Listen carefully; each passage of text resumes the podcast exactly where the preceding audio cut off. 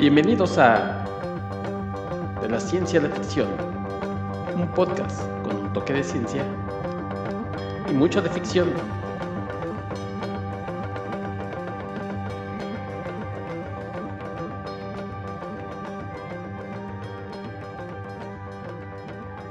Hola, ¿qué tal? Bienvenidos a una nueva edición de su podcast de la ciencia de la ficción. Yo soy Héctor McCoy y los saludo como siempre esperando que se encuentren muy bien. Y hoy, no hombre, tenemos un programón. La verdad es que los envidio a ustedes que lo van a escuchar por primera vez. Así es que, bueno, pues hoy, sin más preámbulo, me acompaña el escritor y experto en ciencia ficción, Armando Saldaña. ¿Cómo estás, Armando? Bien, bien. Gracias, gracias por la invitación, como siempre. Un abrazo a mi amigo Héctor y a toda la gente que te toma la molestia de escucharnos. Sí, exactamente. Un saludo a todos que, que, nos escuchan y que también nos mandan mensajes. Muchas gracias a todos. Oye, Armando, pues el año pasado. ¿Traen dinero los mensajes? No, traen, traen saludos, te mandan saludos, ¿cómo no? Ah, bueno. Sí, sí, sí. Qué bueno. Oye, te mandan saludos y sugerencias, que te pongas a machetearle, porque dicen que, que, que agarras las películas a modo, los, las cosas a modo, entonces que te pongas a estudiar, por favor. Haré caso a las sugerencias del respetable público. Exactamente. Haría más caso con un chequecito, ¿no? Pero bueno. Sí, es, son cheques de esos que venden en el Sambors, de cheque de, de, con cariño y de la papelería. Caramba, un cheque, oye, un cheque de, de, la casa de Sambors para comprar nada más en Sambors sería muy aceptable. Aunque sean bonos del ahorro nacional, también aceptamos aquí. Aceptamos todo en este momento, pero bueno, continuemos con el programa, pues. no causar eh, más lástima. Exacto. Oye, el, el, fin de año del 2021 sucedió un fenómeno muy, muy simpático con una película que creo que casi nadie vio. Este, no sé si te suena, es Spider-Man No Way Home. Y de pronto todo. Suena, suena. suena, ¿verdad? Casi nadie la vio, creo que en el mundo no, no na, nadie la vio. De pronto sí, sí. todo el mundo estaba hablando de multiversos, ¿no? Todo, ay, el es correcto. para acá y para allá. La verdad es que es un tema muy recurrente y ya bastante viejo, pues en esto de la ciencia ficción. Entonces, hoy queremos hablar de una película pequeña pero muy interesante, que es Coherence. Hay, ¿Eh? que, hay quien le llama Coherence, bueno, pues está bien, o coherencia también. Ah, Coherencia voy... está mejor que la segunda, pero ok. Yo le voy a decir la película, ¿no? Para, para, para no errar. Muy bien, muy bien. No, no, no, yo de hecho encantada la vida de aceptar la invitación de este programa en particular porque es una película que a mí me gusta muchísimo desde que la vi, yo que ya como hace 10 años, pero estarás de acuerdo que por desgracia creo que nadie más la vio. creo que pasó bajo el radar de la mayoría de la gente, no tuvo gran distribución, si somos muy honestos. No solo aquí, o sea, inclusive sí, sí. Con, en Estados Unidos. En general, sí. Eh, sí, en general nadie la vio. Y qué lástima, ¿no? Porque la verdad, ya, bueno, ya lo explicarás con más lujo de detalle, pero es ese tipo de experimentos que personas como, digamos, tú o yo, sin cero, con, con cero presupuesto, con nada, juntaron amigos, actores, es más, ni había guion, vamos a hacer una película a ver qué sale, lo filmaron todo en la casa del director, literalmente, uh -huh. y le salió esta super película, ¿no? Porque, de nuevo, ya, ya lo explicarás luego mejor, pero todo ocurre casi casi como obra de teatro dentro de la sala de esta, de esta persona, y sin embargo, si te dan a entender, si te dan la impresión con ingenio y con un muy buen guion y con trucos muy básicos, que están tratando con universos paralelos, ¿no? Entonces, la verdad, estamos hablando en cierta forma de lo más alejado que podría haber de una película de Marvel, que tiene todo el presupuesto del planeta. Esta, con centavitos, con lo que tú y yo compramos para comer, la hicieron. Y es una gran película, ¿no? Lástima, lástima que nadie la, la, vio. Entonces, pues, deseo y espero que si alguien nos escucha y los convencemos, pues a lo mejor se lancen a buscarla y creo, creo que no se van a arrepentir. No, y bien dices, es una película pequeña, pero incluso entre la gente que, que, nos gusta pues la ciencia ficción, nos fuimos enterando boca a boca, ¿no? Así de, ¿ya la viste? Sí, no, ¿cuál? Sí, Porque sí. lo comentas, ¿no? Fue una película que, se, que tuviera un estreno en cines, para nada. Estuvo por ahí algún festival de, del tema, que ganó algún premio, eh, algún estreno por ahí muy pequeño, pero nada más y, repito, de boca a boca se ha hecho de esta fama, ¿no? De que oye, vela, porque es, está bastante interesante. De hecho, yo no dudaría que la gente que la haya visto ya la haya visto dos, tres veces, ¿no? Porque además es una película que aguanta esos eh, revisionados O sea, la ves una vez. Se beneficia inclusive, ¿no? Cada vez, aunque ya la has visto, le encuentras detallitos nuevos, ¿no? Que no le habéis visto la primera vez. Entonces, pues uno, uno siempre aplaude, ¿no? O sea, no echándole pestes a las películas de Marvel, por supuesto, no, tampoco somos snobs intelectuales. La, la disfrutamos, la vimos, la de Spider-Man, pero esto de nuevo, pues como que es más, más cercano a nosotros, ¿no?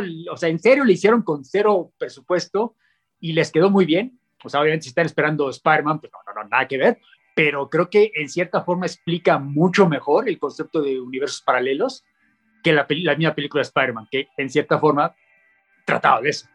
Sí, y bueno, pues ustedes que nos están escuchando no han visto la película, por ahí creo que se puede ver en, en YouTube pagando una pues cantidad minúscula, pero creo que ahí estaba. Y si no, bueno, pues por medios alternativos, la verdad vale la pena.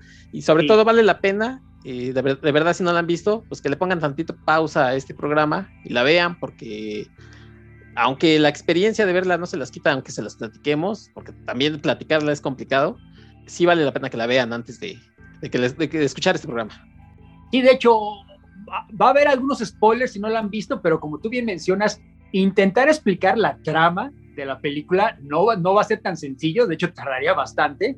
Entonces yo creo que no va a ir por ahí el asunto, o sea, simplemente les vamos a dar a entender de qué trata, porque sí, cada una de las secuencias como que sí se, vaya, tampoco es como Primer, ¿no? Que esa creo que es el ejemplo que la gente primero va a pensar, que esa más bien es de viajes en el tiempo, no viajes de, entre universos, pero es, es, más o menos esa movida, ¿no? Es ciertamente una película para gente que, le está pensando, que le está poniendo mucha atención, porque sí lo exige la película. Sí, sí, de nuevo, eh, eso que mencioné hace rato, que cada vez que lo vuelves a ver le encuentras un detalle nuevo, pues es que inclusive encuentras explicaciones nuevas, ¿no? Porque a lo mejor la primera vez que la ves te gusta, te deja con una buena, un buen sabor de boca, pero hay partes que, ay, caray, ¿qué fue lo que pasó ahí? La vuelves a ver una segunda vez, ah, ok, claro, y la vuelves a ver una tercera, cuarta vez, y porque además es, es corta, ¿no? Todavía no vamos a hablar de la película, pero yo, yo la vi hace poco, es más, la vi hoy para, para el programa, y, y, la recordaba, pensaba que era más larga, es menos de hora y media, entonces, digamos, se disfruta bastante rápido y es bastante amena, o sea, no,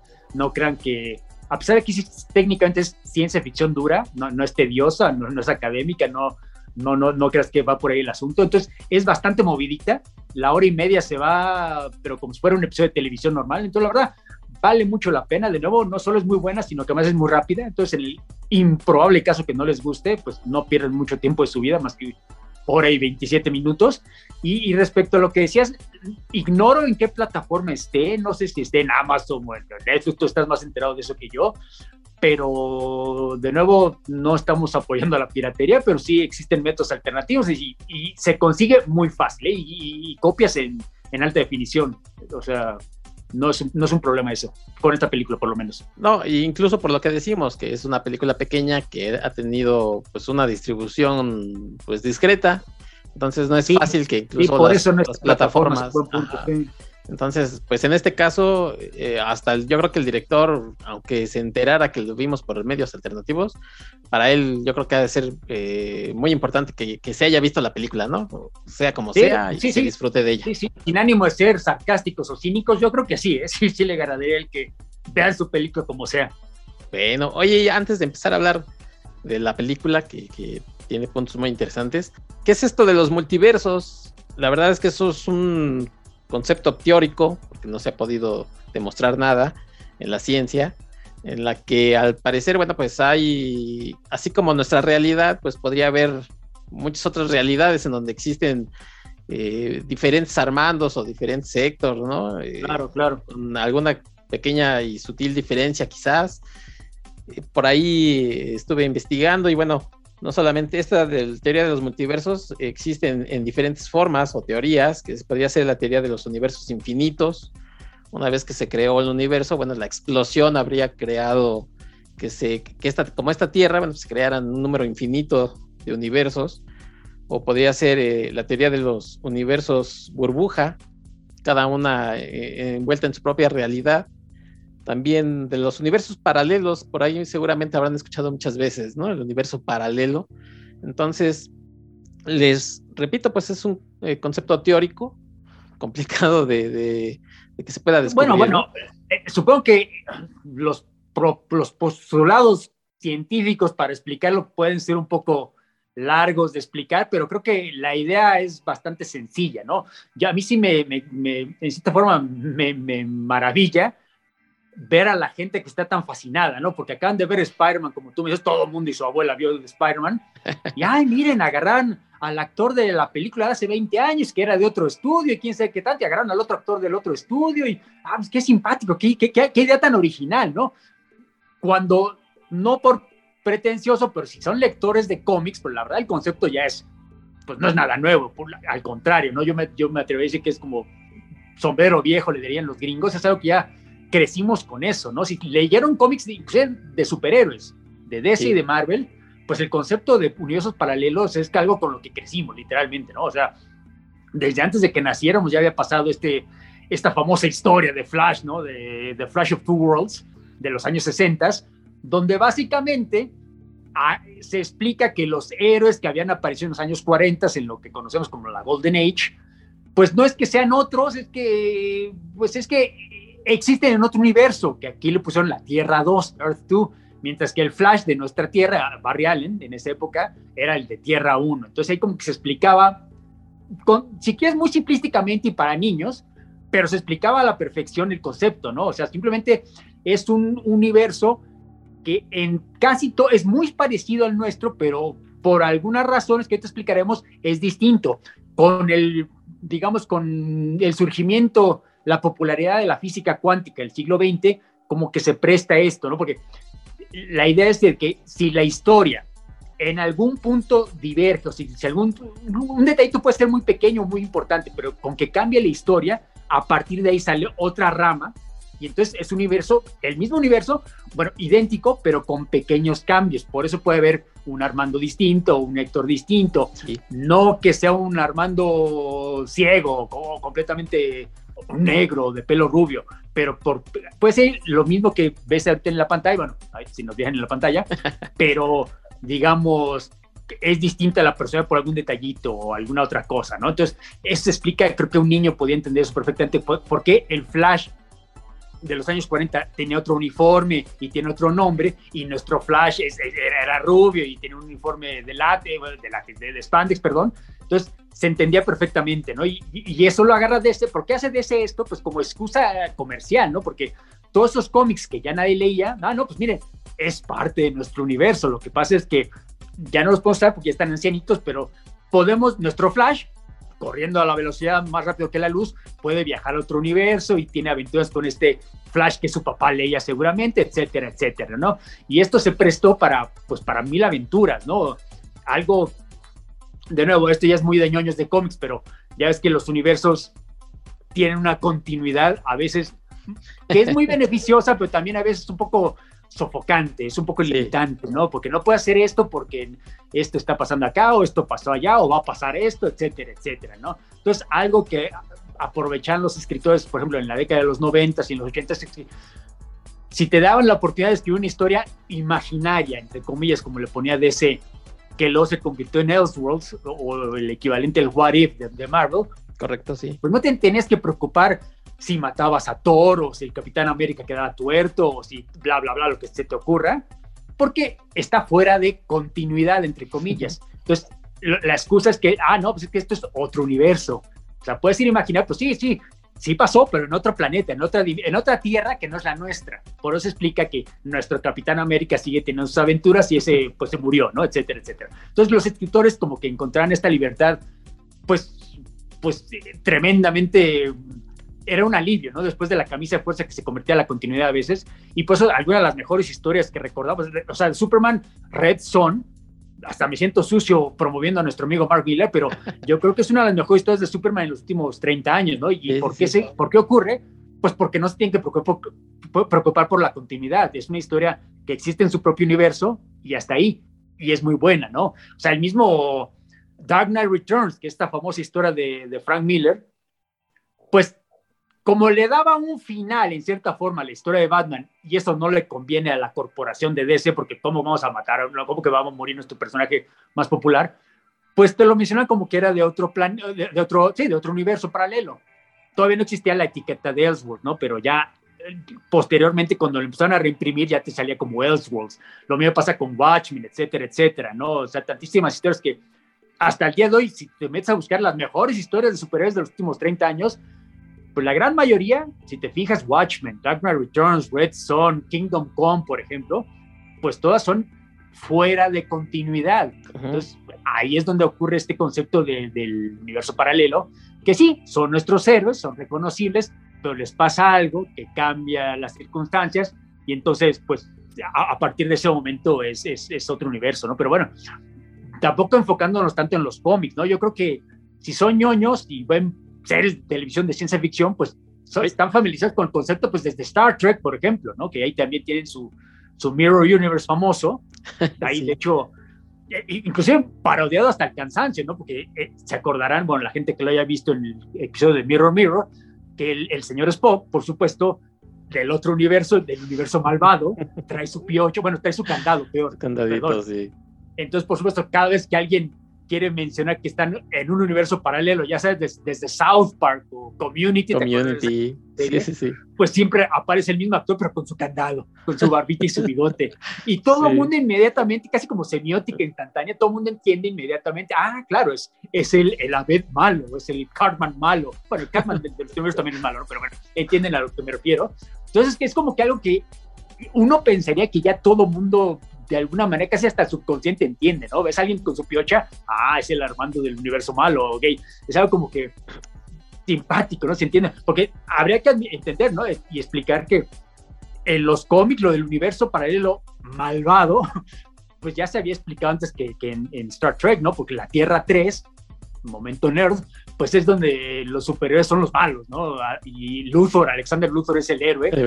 bueno, luego pasó cosas, ¿no? Pero originalmente era el héroe y el Superman de ahí es el malo, y el Batman de ahí, la Wonder Woman son villanos, etcétera, etcétera, ¿no? Entonces, la verdad, es como que algo que de nuevo, la gente que creció leyendo cómics, dígase tú y yo, y mucha gente que nos escucha, me imagino, pues lo, lo maneja casi, casi sin pensarlo, ¿no? Eh, una historia What If, sabemos lo que es, una historia Elseworld, por hace poco que salió la serie de, de What If de, de Marvel, pues no necesitamos que nos explicaran el concepto, no era como que bastante, ah, claro, es un universo paralelo. Entonces, se entiende que esta fase 4, como le llaman, del universo Marvel, del MCU, películas y series, que como que le están dando un enfoque muy importante a, lo del multiverso, ya, había, ya viene la película de Doctor Strange y lo que pasó con Spider-Man, y habría que mencionar lo que pasó con la película animada de Spider-Verse y la serie de What If y lo que se mencionó, lo que pasó en la serie de Loki, pues todo esto tiene que ver con este concepto, ¿no? De universos paralelos, de tiempos distintos, etc. Porque en, alguna, en algún momento la historia cambió. Es más, si vieron Avengers Endgame, pues ahí está muy bien explicado, ¿no? Para evitar el snap de los dedos de Thanos, pues tuvieron que crear, porque te mencionan, no puedes cambiar el pasado, pero puedes crear eh, eh, ramas de convergencia, sí. Exactamente, distintos timelines donde, digamos, Thanos no mató la mitad del universo y es lo que están haciendo, ¿no? Regresando al pasado, distintos héroes para, para evitar lo que hizo Thanos, que es lo que está, la consecuencia es la fase 4, ¿no? Entonces, la verdad, qué bueno que la gente por fin vaya, está siendo expuesta a este, este concepto, pero de nuevo, sin, sin, sin ánimos de, sonar pretencioso o pedante, pues para nosotros es como que ya viejo sombrero, ¿no? No es nada que... No están descubriendo el hilo negro. Sí, no, eh, de hecho, eh, comentábamos, ¿no? Por ejemplo, Philip K. Dick en El hombre en el castillo, se le llaman ucronías, ¿no? Cuando sucede una, una, situación diferente. Pero bueno, estamos hablando de 1962, tú hablabas de del 61 con Flash, que precisamente en DC viene este concepto de las tierras, que curiosamente después en el 86, 85 por ahí, cuando las eh, crisis en las tierras infinitas, bueno, pues que hacen que desaparecen todas estas tierras, ¿no? Según ellos, ya vamos a hacer una sola. sí, sí, porque te acordarás que en ese momento la excusa es de que era de, había tantas tierras, literalmente el infinito el número de tierras que había, que era demasiado confuso para los fans. Eso por supuesto son patrañas, ¿no? yo era niño pequeño y entendía perfectamente todo, pero bueno, e, e, el, punto es que era una buena excusa para literalmente streamlinear todas las tierras en una sola y funcionó, ¿no? Durante una época, de hecho, se tardaron 10, bueno, 20 años en... Llegó Dan Didio y se convirtió en evento anual esto de las crisis, pero como que fue algo bueno, ¿no? Literalmente Crisis of Infinite Earth Y es muy simbólico, ¿no? Ahorita vamos a la película, pero es muy simbólico que Flash siempre tiene que, siempre es tan importante en las crisis, precisamente porque Flash of Two Worlds es lo que empieza todo este concepto, porque ya es que matan a, a, Barry Allen en, la crisis original, Infinite Earths, y luego eh, regresa para Infinite Crisis, y luego él es el culpable de Flashpoint, que fue lo que dio origen a los New 52. pero bueno, Marvel, sin ser tan dependiente como DC ya de sus tierras infinitas, pues también se ha beneficiado mucho. Estoy seguro que la gente que nos escucha recordará eventos como, no sé, Age of Apocalypse, de principios de los noventas, o House of M hace como 15, no, ya más bien como 20 años, que esencialmente es eso, ¿no? Hay un detallito que cambia la historia, ¿no? Ya ves que matan al profesor Javier, su hijo, y en otro Wanda con sus babosadas, entonces crea un universo paralelo. y, y el propósito de la historia es regresar al universo original, ¿no? Que en cierta forma fue lo que pasó con Flashpoint también. Sí, sí, sí. Y bueno, ahorita que estamos tocando el tema ñoño de los cómics, creo que en ese sentido DC se ha hecho más bolas que, que Marvel, porque, por ejemplo, Marvel creó otra, otro universo en el universo Ultimate, que era una puesta al día, ¿no? De Spider-Man, de X-Men, de Avengers. Bueno, no era Avengers, eran los Ultimates.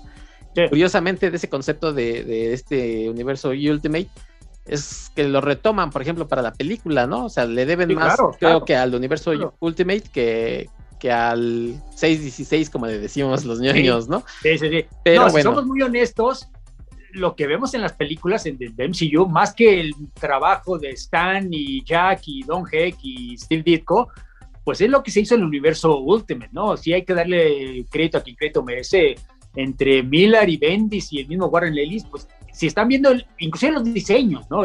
La armadura de Iron Man tiene más que ver con el extremis de, Warren Ellis que, y de Granov que lo que estaba antes de Don Heck, ¿no? Seamos honestos, el, Tony Stark tiene mucho que ver con ese Tony Stark cínico de Warren Ellis que con el anterior, ¿no? Y, lo mismo se diría en los últimos de los Avengers.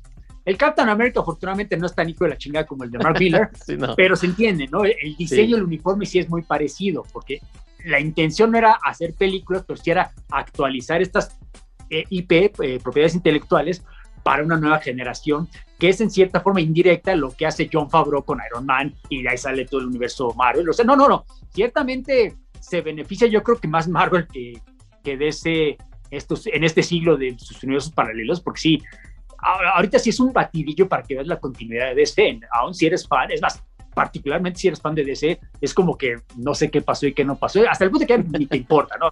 O sea, ocurrió lo que te gustó y lo que no te gustó no, te no, pasó, no hay de otra porque sí ya es muy confuso. O sea, cada año cambiando, sí, es imposible, ¿no? Mientras que Marvel lo que hizo es simplemente, ahorita la gente del universo, casi casi el oficial, pues, es el de la película, ¿no? Porque es lo que todo el mundo conoce de alguna manera. Entonces, de alguna manera, el, universo paralelo se ha convertido como que el universo oficial. Sí. en los cómics ya no tanto, pero sí hay bastante influencia de, los, de las películas en los mismos cómics. Sí, exacto. Y además mencionabas eh, Spider-Man, ¿no? Entonces, Spider-Verse, que creo que la gente que fuimos a verla personalmente, primeramente porque era Spider-Man, y después, pues obviamente por, por todo este tema, pues no nos, no, nos era extraño, como tú lo estás comentando, porque teníamos años de conocerlo, pero la gente que a lo mejor fue con sus hijos o porque era una película animada, yo creo que ahí empezó a conocer eh, este, este tema, ¿no? De, los multiversos y ya no, tampoco cuando vio ahora No Way Home, pues ya no, no le era nada extraño que se pudieran juntar, ¿no? Diferentes Spider-Man. Yo creo que... Sí, porque estás de acuerdo que si no eres fan de, de los cómics, ¿quién es Spider-Gwen? O sea, a lo mejor la, gente no sabe quién es Spider-Gwen. Es más, mucha gente hasta el día de hoy no conoce a Gwen Stacy, ¿no? Excepto por la película que hicieron hace, hace como 10 años. Entonces, digamos, un concepto de una Gwen Stacy araña era como que algo muy nuevo para ellos, y el, noir, y el Spider-Ham, etcétera, etcétera, era como que, ah, qué cosa tan locochona, sin darse cuenta que en realidad esto es algo que ya se está haciendo. son personajes ya muy viejos, Spider-Man no tan viejos, pero los demás, pues, por amor a Dios. Claro. Y no nos vamos a poner a, decir si es mejor película o no, que evidentemente Spider-Verse sí lo es, pero sí, ¿no? O sea, no Way Home tiene una trama muy sencillita y de ahí se agarra, ¿no? en cambio, de hecho, la, sí. La otra tiene mucho más peso emocional, mucho más este, trasfondos, ¿no? En fin, van a decir, uy, sí, las No, la de Spider-Man No Way Home, pues es, es entrañable, pues porque sale Tobey Maguire, que, recordamos hace 20 años, y el, Andrew Garfield. Andrew Garfield, por ejemplo, o sea, y los villanos, o sea, tienen como que cierto bagaje con nosotros porque fuimos a ver sus películas hace 20 años, pero pues, en realidad, sí, si, si te puedes a desglosar el guion, es la cosa más elemental del mundo, ¿no? Son dos, dos actos, básicamente. Sí, sí, sí, y bueno, pues pues, no sé, no sé si se te vengan otros ejemplos a la mente, ¿no? Yo me acuerdo. Bueno, rapidísimo para la gente, lo que pasa es que, bueno, mencionamos televisión, mencioné Star Trek más bien, pero hay muchísimas cosas, ¿no? Por ejemplo, no sé si tú, bueno, tú que eres viejecito como yo, ¿te acuerdas? a de Sliders en los años noventas. Sliders, no me, a ver, cuéntame. Que tampoco les voy a mentir y decirles que era una gran serie de televisión, porque no lo era, pero bueno, te lo puedo poner más ñoño. ¿Te acuerdas de la serie de Exiles de, de Marvel? Ah, sí, sí, sí, sí. Es básicamente lo mismo. Viajaban. Es un grupo de. viajan a través de universos hasta el punto que se pierden. Entonces, el punto de la serie es intentar regresar al universo original. Digamos como Quantum Leap que estaba perdiendo en el tiempo, aquí están perdiendo en universos paralelos distintos e intentaban regresar, ¿no? Y ya sabes lo típico, una tierra donde los aliados, los nazis ganaron la Segunda Guerra Mundial, que es básicamente de Man de High Castle, otro donde el sur ganó la guerra civil norteamericana, etcétera, etcétera, ¿no? Entonces, era como que una serie entretenida sin ser la gran cosa, es más, si soy en esto, creo que Quantum Leap era mucho mejor, pero vaya, se me ocurre así sin pensar, te acordarás de Fringe de hace como 10 años, sí. que esencialmente era eso, que te decía que es que había un desbalance entre los dos universos, había nada más dos universos paralelos, y, y por supuesto los actores tenían que hacer papeles dobles, ¿no? O sea, el de nuestro universo y el del otro universo, porque todos, menos el protagonista, existían en ambos universos. Y no es que fuera un universo malo contra un universo bueno, no es sino que como había un desbalance natural, pues ambos universos estaban como que peleando entre sí para ser el único que sobreviviera, ¿no? Era, una serie que eventualmente, originalmente era más tipo X-Files, casi episodio de semana, una aventura distinta, pero eventualmente se convirtió en eso, o sea, como que la trama del universo paralelo se convirtió en la principal. Las últimas dos temporadas es básicamente eso nada más. A mí me gustó mucho, aunque no sé qué tanta gente la haya podido ver, pero inclusive, por ejemplo, la última temporada de Lost, te acordarás tú, ¿no? Que regresaron. yo, no, yo no veía esa Lost. Ah, tampoco veías Lost. Ah, no, no. Bueno, o sea, yo, yo la dejé de ver cuando. Bueno, ya luego te cuento, pero no, yo ya no acabé. el pasado? sí. Ah, bueno, pues, cuando regresan al pasado, ocurre algo sin spoilearte que cambia la historia. no te preocupes, no, ya no hay avionazo. No me voy a poner el día mañana, ¿eh? Tú la última temporada hay dos timelines. El timeline de los conocidos que se tuvieron el avionazo están en la isla y los que nunca, o sea, no se cayó el avión. Ya al final, no te voy a spoilear, te das cuenta que en no son dos timelines, está pasando algo medio metafísico, pero bueno, el punto es que tendría que ser un concepto ya familiar, pero bueno, caramba, si vieron Dragon Ball, o sea, Dragon Ball Z, cuando viene Trunks del futuro, que es básicamente la misma historia de Days of Future Past, cuando viene Rachel del futuro a salvarnos del, mundo, de los sentinelas, pues aquí cuando viene Trunks a salvarnos del, mundo terrible, lo menciono porque sí logra su cometido, nos salva, pero no es que cambie la historia futura, sino que, sino que crea una historia paralela, un timeline distinto, donde no ocurre ese terrible futuro, pero en cierta forma, cuando Trunks del futuro regresa a su futuro, pues sí regresa un futuro horrible. Nosotros nos salvamos y tenemos un futuro bien, pero se crea un universo paralelo. Entonces, digamos, sí, sí aplicaría para este programa. Vaya, ya estamos dando ejemplos de Dragon Ball Z. sí. Oye, ¿te acordarás eh, de, esta película de The One con Jet Li? Claro, en el que un, Jet Li malo iba matando a su, a su yo de otro universo y se hacía más fuerte, ¿no? Porque pues, obviamente ese poder, ese esencia, por así decirlo, se le iba quedando. Lo que el Sonso no sabía es que se iba repartiendo entre los demás universos hasta que se encuentra con uno que es, digamos, bueno y se arman entre los dos, ¿no? a ver, déjame si entendí bien. Criticas Lost, pero estás hablando bien de The One. Sí, pero The, One duraba hora y media, ¿qué dices tú? dos horas, sí. sí. Ay, bueno, bueno no, no, no te digo que veas todos los, pero en su momento no la viste. Vi, te digo, probablemente dos temporadas, y no. No, es que estaba cañón novela, porque si era como que el todo el mundo, sí, sí, sí. O sea, todo el mundo veía los, aunque no quisieras, ¿no? Ándale, sí, pero pues algunos decíamos, no, esto no va para ningún lado. Bueno, ¿no? bueno, bueno, no sé si te acordarás tú de Ron Lola Ron, esta película alemana de Tom Twyker, ah, que, que, cada vez Franca potente, ¿no? Exactamente, Franca Potente está intentando conseguir el dinero para salvar al idiota de su novio y la matan y luego vuelve a empezar. o sea, se la pasa toda la película corriendo, pero con pequeñas variaciones para intentar salvar a su novio y, la matan a cada momento, o sea, no se explica sino hasta el final por qué es lo que está pasando. O, por ejemplo, la de Sliding Doors, que es más conocida yo creo, porque sale falto y, creo que salió el mismo año que Ron Lola curiosamente, que básicamente se, se crean dos timelines distintos porque en una alcanza el metro, el tren, el, metro vaya de su ciudad, y en otra no lo alcanza. Ah, Entonces, vemos a partir de ese momento lo que pasaría en cada una de estas. Y esa es buena mención porque, de hecho, en, la película que vamos a discutir hoy, en algún momento, la Coherence, te menciona la película Sliding Doors, no si te, sí, te acuerdas. Sí, sí, sí. Sí, sí, otra que también, para mí no son viajes en el tiempo, sino entre realidades, es el efecto mariposa, ¿no? Con Aston claro. Kutcher. Ah, claro, claro, claro, claro. De las pocas de Ashton Kutcher que se pueden platicar, sí. Sí, sí, sí. Eh, este, para mí, porque él aparentemente viaja en el tiempo, pero para mí son entre realidades, porque van, él va cambiando alguna cosita. Y ese es precisamente, ¿no? Este efecto mariposa. Es el efecto mariposa, claro, claro. Estás cambiando, que viene de la historia famosa de Bradwood, de of Thunder, cuando alguien, un idiota le dice, no te salgas de la plataforma, cuando viaja al pasado de los dinosaurios y el imbécil se sale y pisa una mariposa, y bueno, es una mariposa que puede pasar y por supuesto pasa lo que ya sabemos, ¿no?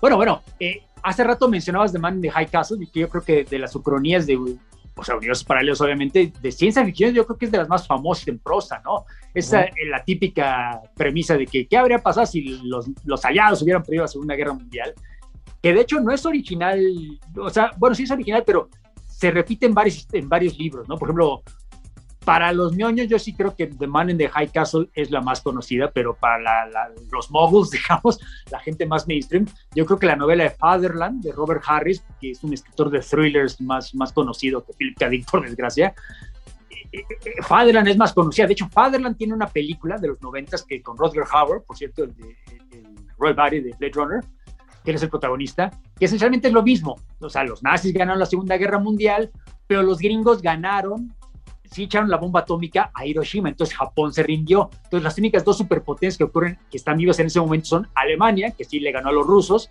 y, y, los Estados Unidos, ¿no? Entonces la historia ocurre en los años 60, cuando va a ser el, cumpleaños 75 de Adolfo Hitler, y va a ir Joseph Kennedy, que es el presidente de los Estados Unidos, no Joe Kennedy, no, no su hijo Kennedy, sino eh, el, su papá, el papá que era gángster en los años 20, él es el presidente, y entonces va a ir a una conferencia con Alemania con Adolfo Hitler, aprovechando el cumpleaños, pero resulta que están, hay un asesinato, matan a alguien que estuvo en la conferencia de Wannsee, que, es donde decidieron los nazis qué hacer en realidad con los, con los judíos, ¿no? La última solución, que es donde se creó los campos de concentración. Entonces, como ni Hitler ni Kennedy quieren que el público sepa que, ay, que estos hijos de la chingada quemaron a, todos a, todos a toda la población judía, básicamente, como hicieron genocidio, pues entonces quieren ocultar este asesinato. Ah, el protagonista es un detective que está investigando esto y se da cuenta de la conspiración, etcétera, etcétera. Entonces, digamos, no es una novela tan de ciencia ficción, ni tan Philip K. Dick que le mete elementos locochones como el I Ching y, y, un tipo que sí escribió la verdadera historia de nuestro universo en esa historia, que es el famoso libro de la langosta aterrizada, no me acuerdo cómo se llama, que no ayudan en nada a la historia, pero como es Philip K. Dick, lo tenía que meter de alguna manera. Entonces, hay otras novelas y películas, de nuevo, que, manejan esa misma premisa, por ejemplo, la de SSGB, así, la SS, la famosa organización así, y GB, que es la Gran Bretaña, porque esta ocurre también después de que los nazis ganan la Segunda Guerra Mundial, y, el departamento de la SS que, gobierna a Inglaterra, ya Inglaterra ocupada por los nazis, los ganadores, se llama la SSGB. Está escrita por Len Dayton, que es un autor de, libros de novelitas de espías, así como las de John Le Carré. Eh, es entretenida. De hecho, recuerdo que la BBC le hizo una, una miniserie que les quedó muy bien, la verdad, lo que sea que a quien, pero, como es británica, no sé, estoy seguro que no está en ninguna plataforma y no está, no llegó a México de ninguna manera, pero de nuevo, si la pueden ver por medios alternativos, vale muchísimo la pena, ¿no? Entonces, de nuevo, ya la rápido, sí, ese es un concepto que ha existido durante décadas en, cómics, en series de televisión, por supuesto en, novelas de prosa de ciencia ficción. Entonces, qué bueno que gracias a, para bien o para mal, el público se está enterando de todo esto gracias a, a, Marvel y a Disney. Ahora ya todo el mundo se va a familiarizar con esto, entonces qué bueno, ¿no? Pero de nuevo, para nosotros creo que ya es, es como que sombrero viejo, ¿no? Esto, este, este concepto.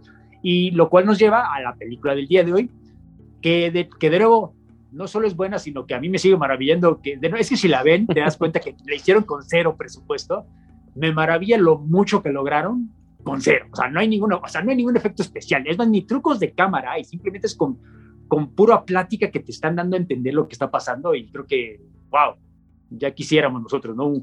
hacer un guion tan bueno. No, y ni siquiera hay cambio, por ejemplo, de vestuario, ¿no? Tuvieron que gastar bien vestuario porque salen. No, claro. Todos, todos salen con la misma ropa. En una sola noche. sí. Es como están en una casa, no se pueden cambiar de ropa, pues es una fiesta, es una cena, vaya, entre amigos. Entonces, pues son las mismas ocho personas que no salen, bueno, salen para, pero no, no vemos cómo salen. Y cuando salen, pues vaya, están en una calle y la cámara lo sigue y eso es todo. O sea, no, hay, no se gasta nada con eso. Como es de noche, y es una calle residencial, pues no hay que pedir permiso para filmar, obviamente, ¿no? Técnicamente sí tendrías que hacerlo, pero no, lo hicieron aquí. Oye, bueno, pues sí, Ohirians del 2013, eh, dirigida por James Ward Birkitt, que pues no lo busquen porque la verdad es un, el director prácticamente no ha hecho nada más que esta película. Eh, yo investigando para, el episodio, bueno, pues me enteré que, que, ha presentado varios proyectos a diferentes estudios pero que los estudios siempre le dicen, sí, pero métele más romance o métele más acción. Y aparentemente él es un hombre de convicción que dice, pues si no se va a hacer como te la estoy presentando, pues gracias, ¿no? No, no, no se hace. Entonces, eh, recientemente está en, postproducción para una serie de, ya de televisión que está produciendo por ahí dice que, bueno, pues el tema que de esta serie que, está produciendo eh, es muy parecido a la película, o sea, o con temas de ciencia ficción, que es lo que a él le interesa, pero prácticamente es, digamos, su ópera prima y solamente es lo que hay. Sí, ópera única, ¿no? O sea, yo, entiendo que quizá tendría que ser menos diva el director a la hora de discutir con los productores, que son los que le dan la luz verde o no. Pero caramba, yo sí creo que sí se ganó beneficio de la duda con esta película, porque o sea, siendo honestos, lo que le interesa a un productor es hacer dinero, no hacer arte. Entonces, este director pues demostró que con cero inversión logra hacer algo rentable, pues bueno, si él quiere hacer esa inversión, pues caramba, dale, dale lo que él quiera, ¿no? Digo, tampoco le abras la chequera ilimitada, pero sí, yo sí estaré dispuesto a darle un poco más de duda que a cualquier otro director. como tú bien dices, en realidad, para bien o para mal, no ha hecho otra cosa. O sea, bueno, si te metes a investigar, ya ves que coescribió Rango. Rango. Este película con Gore Verbinski y aparentemente era el artista conceptual de las, de las primeras tres de Pirates of the Caribbean. Pero como director y escritor, como creador básicamente, esta es su única obra. Y, lástima, pero al mismo tiempo también qué bueno, porque ya ves que el año pasado tuvimos varios programas dedicados a óperas primas de distintos directores. Los de Blomkamp, por ejemplo, en Distrito 9. Y por supuesto hablamos de las películas que hizo después. Y la verdad, la, el buen sabor de boca que nos dejó Distrito 9, pues como que se amargó bastante con las películas posteriores que nos entregó Blomkamp, ¿no? Entonces, la verdad, en cierta forma yo agradezco que no haya hecho más películas este Burkett, porque, pues, bueno, yo ahorita le doy 10 a esta película y si veo otra otras secuelas, si son como las de Blomkamp o, o, inclusive las de Duncan Jones, ¿te acuerdas que hablamos de, de, Moon y luego las películas que hizo después?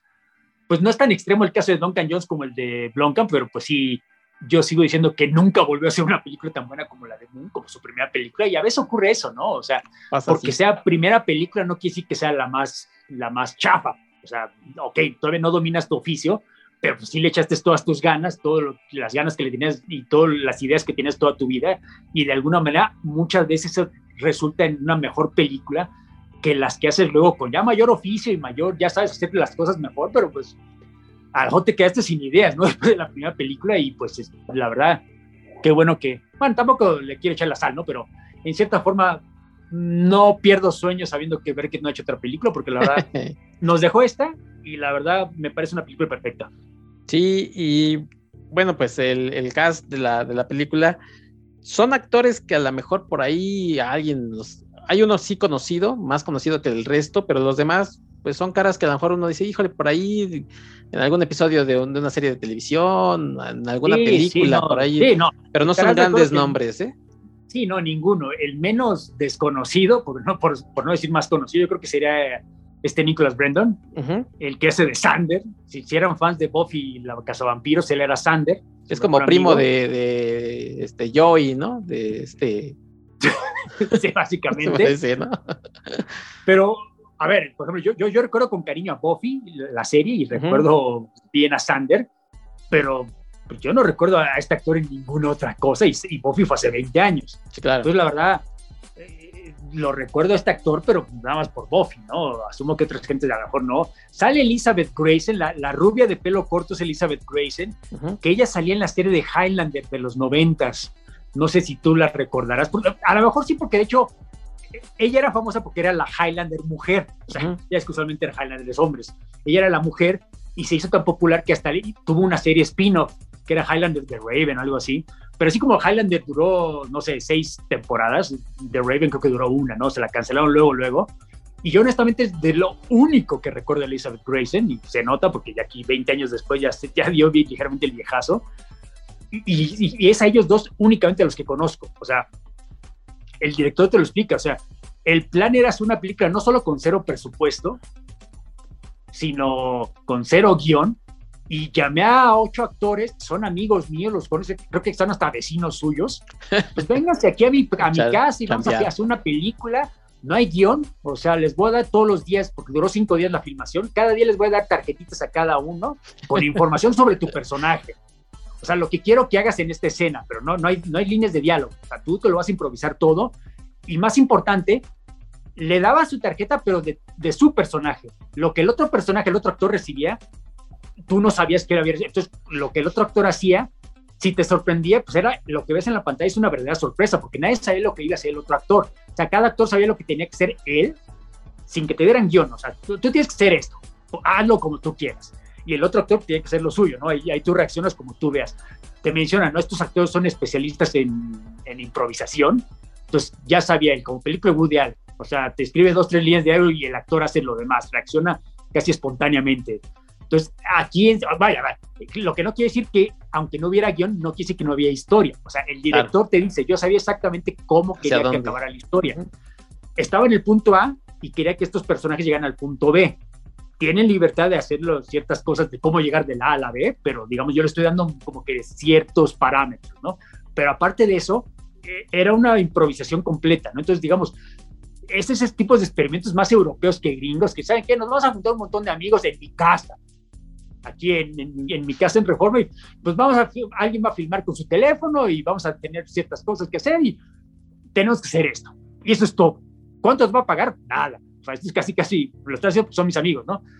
Y así es como sale esta película. Entonces, vaya, en algún momento tenemos que dar la trama de la historia, lo cual te vas a encargar tú de hacer, no yo. Pero para la gente que no la ha visto, digamos, bueno, quiero pensar que le pusieron el botón de pausa, la vieron, legal o ilegalmente, ya no están viendo para reunirse la discusión.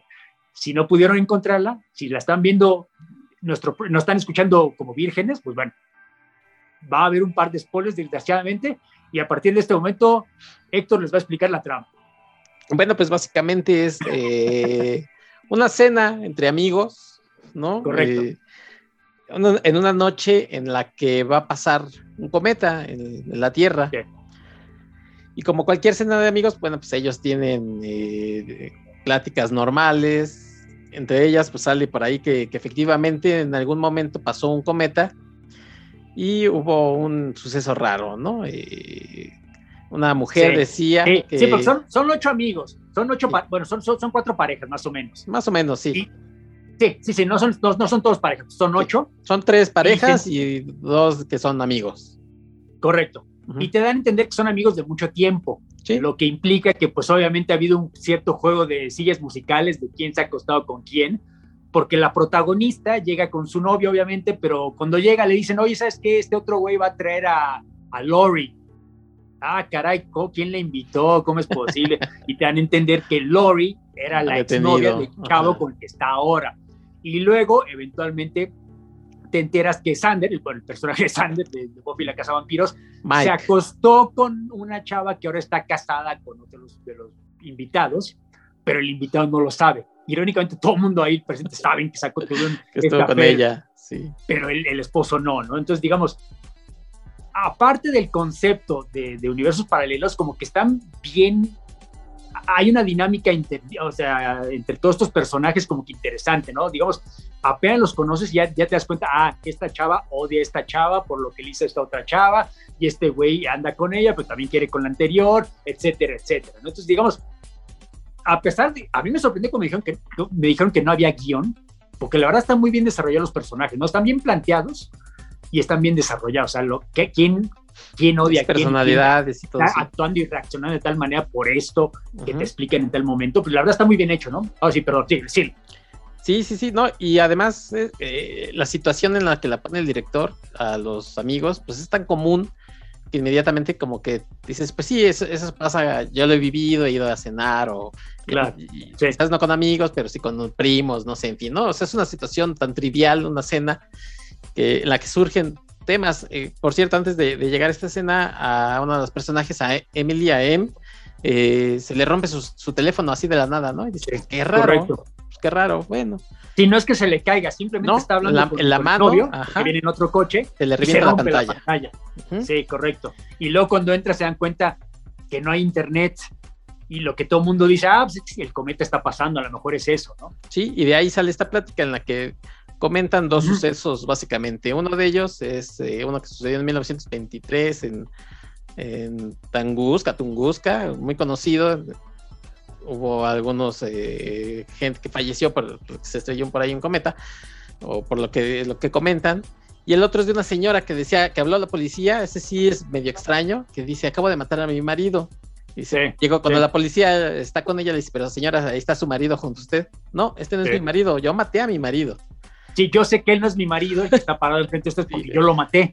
Y, hasta ahí. No, no, la pudieron juzgar ni nada, porque a pesar de que dice que confiesa que lo mató, pues ahí, está, parado, entonces no lo pueden arrestar ni hacerle nada. Y hasta ahí, obviamente, eso es un guiño a lo que vamos a ver después. Por eso Armando bien decía: cuando uno lo ve dos, tres veces, ya cuando lo ves la segunda vez, dices, ah, eso me, me querían decir esto, ¿no? Porque a lo mejor la primera vez lo tomas como una plática un poco más sin sentido. Finalmente, en esa noche, lo que están platicando, bueno, pues eh, sucede como una especie de estallido, se les va la luz. Y sí, hay un apagón, correcto. Un apagón en toda esta zona residencial.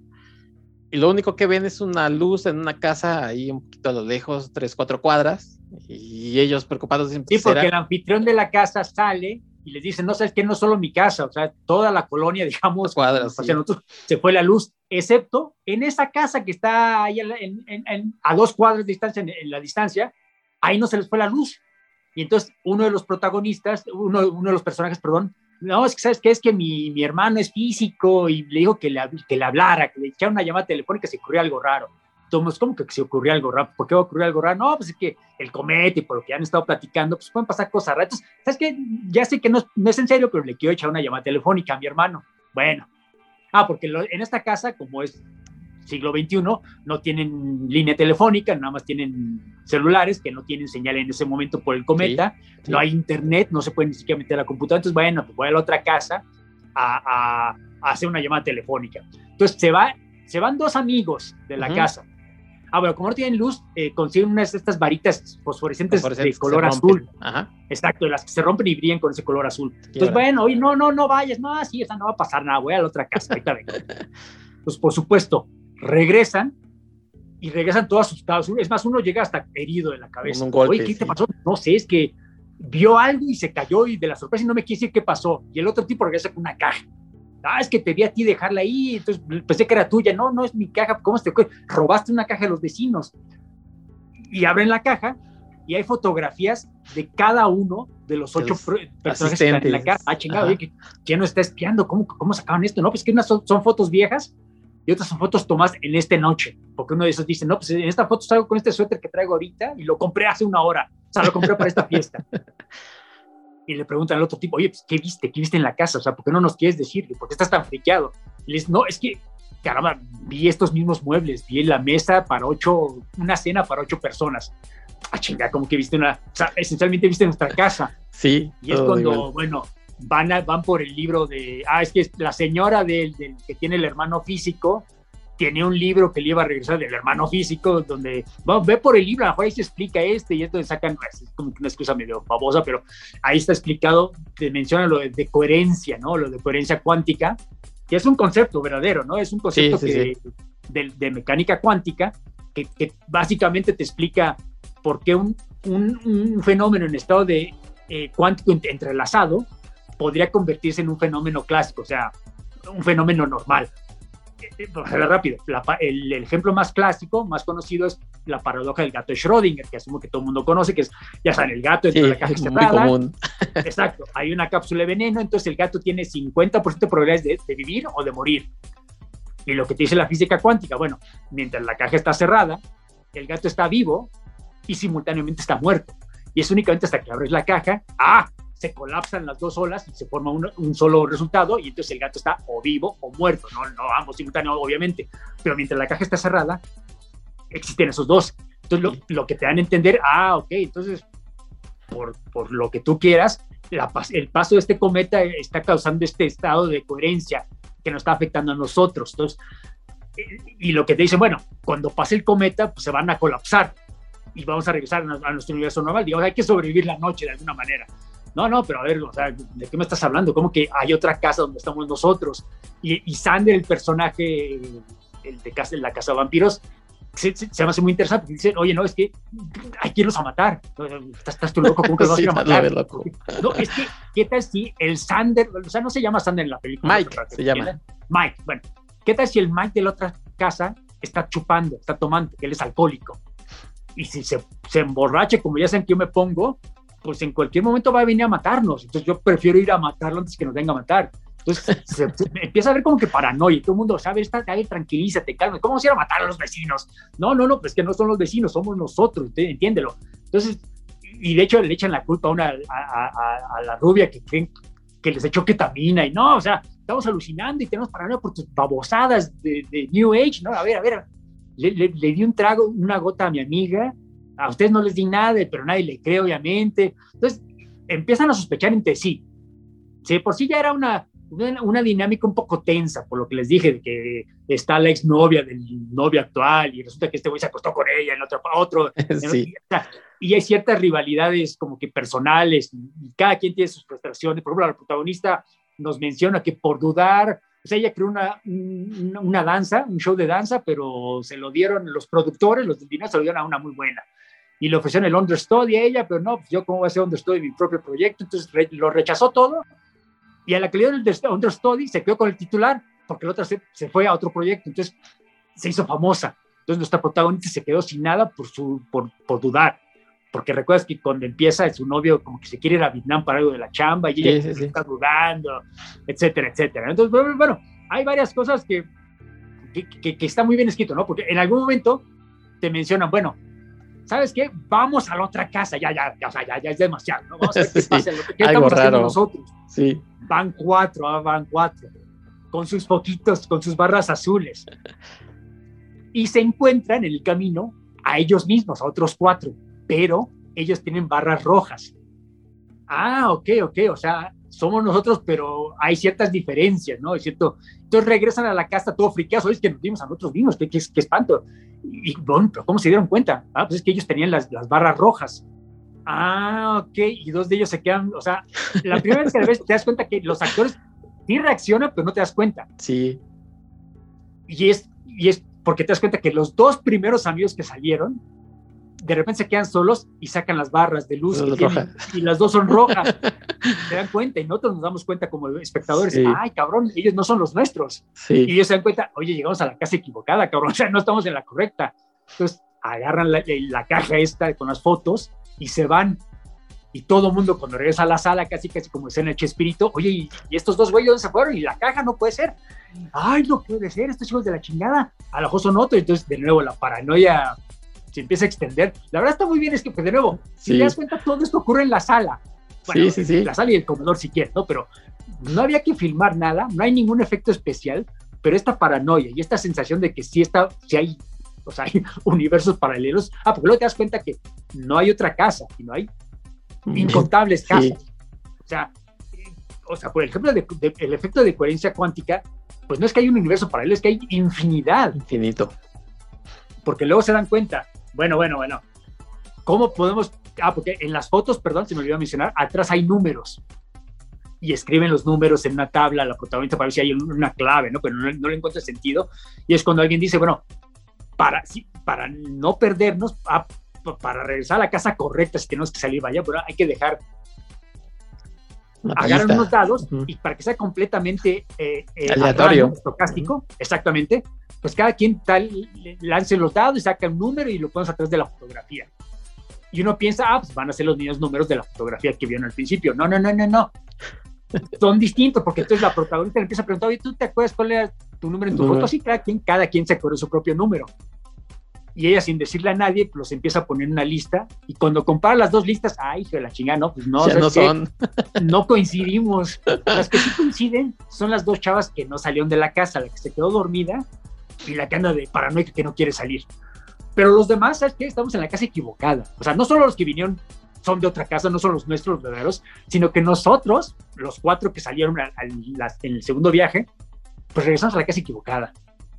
No, pues y para empezar el Sander ya está chupando, o sea, ¿sabes qué fue demasiado para mí? Ya estoy ya ni con trago.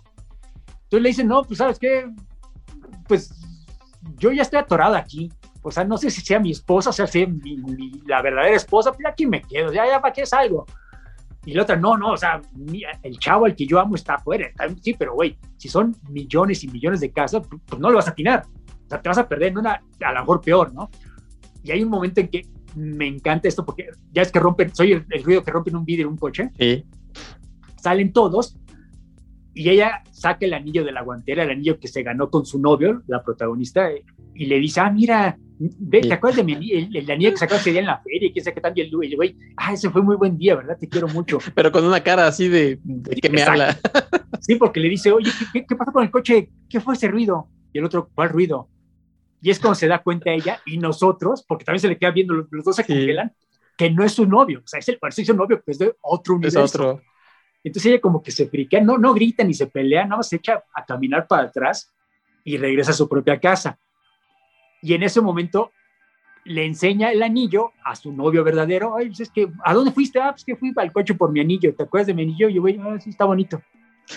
y la ignora porque tienen problemas o sea, el novio verdadero tiene problemas con ella. Entonces, ahí, como que se empiezan a sembrar las semillas de lo que va a ser ella al final, ¿no? Porque también eso es, sí, Es, como que de miedo, ¿no? Porque llega un momento en que no es que estén evitando este universo paralelo, sino que ella de plano huye a ese universo. O sea, se da cuenta que este universo en el que están, o sea, el nuestro, pues no es la relación perfecta, no, a lo mejor este tipo no la quiere tanto. Ah, por, ah, para todo esto, ya es que llegó la exnovia y la exnovia le empezó a cizañar, y me enteré que te vas a ir a Vietnam de trabajo y esta pinche vieja no te quiere acompañar. Pues, ¿qué, hija de la chingada, ¿no? O sea, una chava que te quisiera, sí te acompañaría.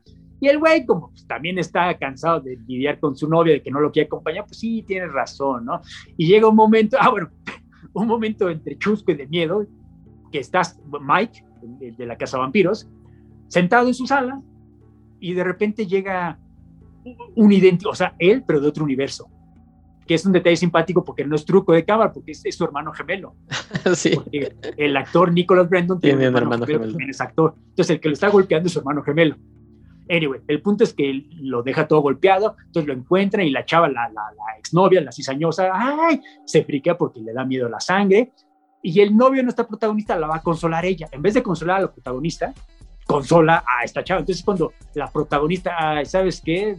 Cuídense. Entonces se sale de la casa y empieza a ir a otras casas. O sea, en efecto, las casas de los vecinos son la misma casa, solo que distintos universos, y en cada una hay distintas escenas. En uno son peores. O sea, en una está el pobre Mike amarrado a una silla y su, hermano gemelo también amarrado. En otro están madreándose a golpes porque la paranoia está fuera de control. En otro está antes del, del, evento, pero está el novio con la exnovia. O sea, siguen de parejita y sigue checando ella y checando hasta que eventualmente encuentra una casa donde ella está con su novio y están perfectos, o sea, tienen la relación perfecta, ¿sabes qué? Si te va a acompañar a vida. ¿Y qué es lo que hace deja la chingada? Bueno, pues se mete por atrás, agarra la ketamina que había, que trajo, la otra chava y, y, rompe el vidrio del coche para que salgan todos. Y cuando sale ella, bueno, la ella del otro universo para, por el anillo, la ataca entonces la duerme con la ketamina, la mete en la, cajuela del coche y se mete ella para tomar su vida, en teoría. No le sale el plan porque no sé, no fue la dosis correcta, quién sabe qué pasó, pero sale, la chava regresa, ¿no? O sea, se viene arrastrando, pero está consciente. Entonces, para que no la vean, la mete en el baño y agarra la tapa del excusado y le mete un madrazo en la cara y la echa en la tina. Entonces ya cuando regresa con todo, pues por, el, por la impresión de todo lo que pasó, se desmaya. Ah, y cree que, cree que, que, perdió el anillo, que, bueno, pierde el anillo, y como no lo encuentra, se, lo quito a esta otra chava, ¿no? Porque no sé dónde quedó, porque me, me, entretengo. Síguele. Yo no, sé, yo no se queda pensando, no, pues o sea, cuando despierta esta vieja, ya se jodió, pues van a encontrar el, cadáver de esta chava en, la tina, y pues, cómo explicas eso, ¿no? Pero despierta esta chava, la protagonista, el día siguiente, en la mañana, y todo el mundo tranquilo, pues, una está haciendo el desayuno, va al baño a ver si está el cadáver de, de ella misma, no, no, no, está la otra amiga, la de la que también está haciendo de la regadera. ¿Ya estás bien? ¿No te desmayaste? ¿Está todo bien? Sí, sí, estoy, todo bien, muchas gracias.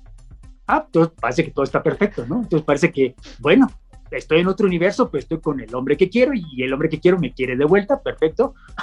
Se acaba la historia en que, acaba la película en que el novio cuando está hablando con él, de repente recibe, recibe una llamada de su teléfono, ah, chingada, dice que me estás hablando tú, y le contesta, y no escuchamos qué dice, ¿no? Ah, porque para eso le dice, ah, es que encontré tu anillo tirado en el baño. y ella lo trae. Y mientras el protagonista está viendo los dos anillos, este güey escucha algo, no sabemos qué es lo que le está diciendo, quién le está diciendo qué, pero de repente, ah, chingada, queda con cara de, ¿what?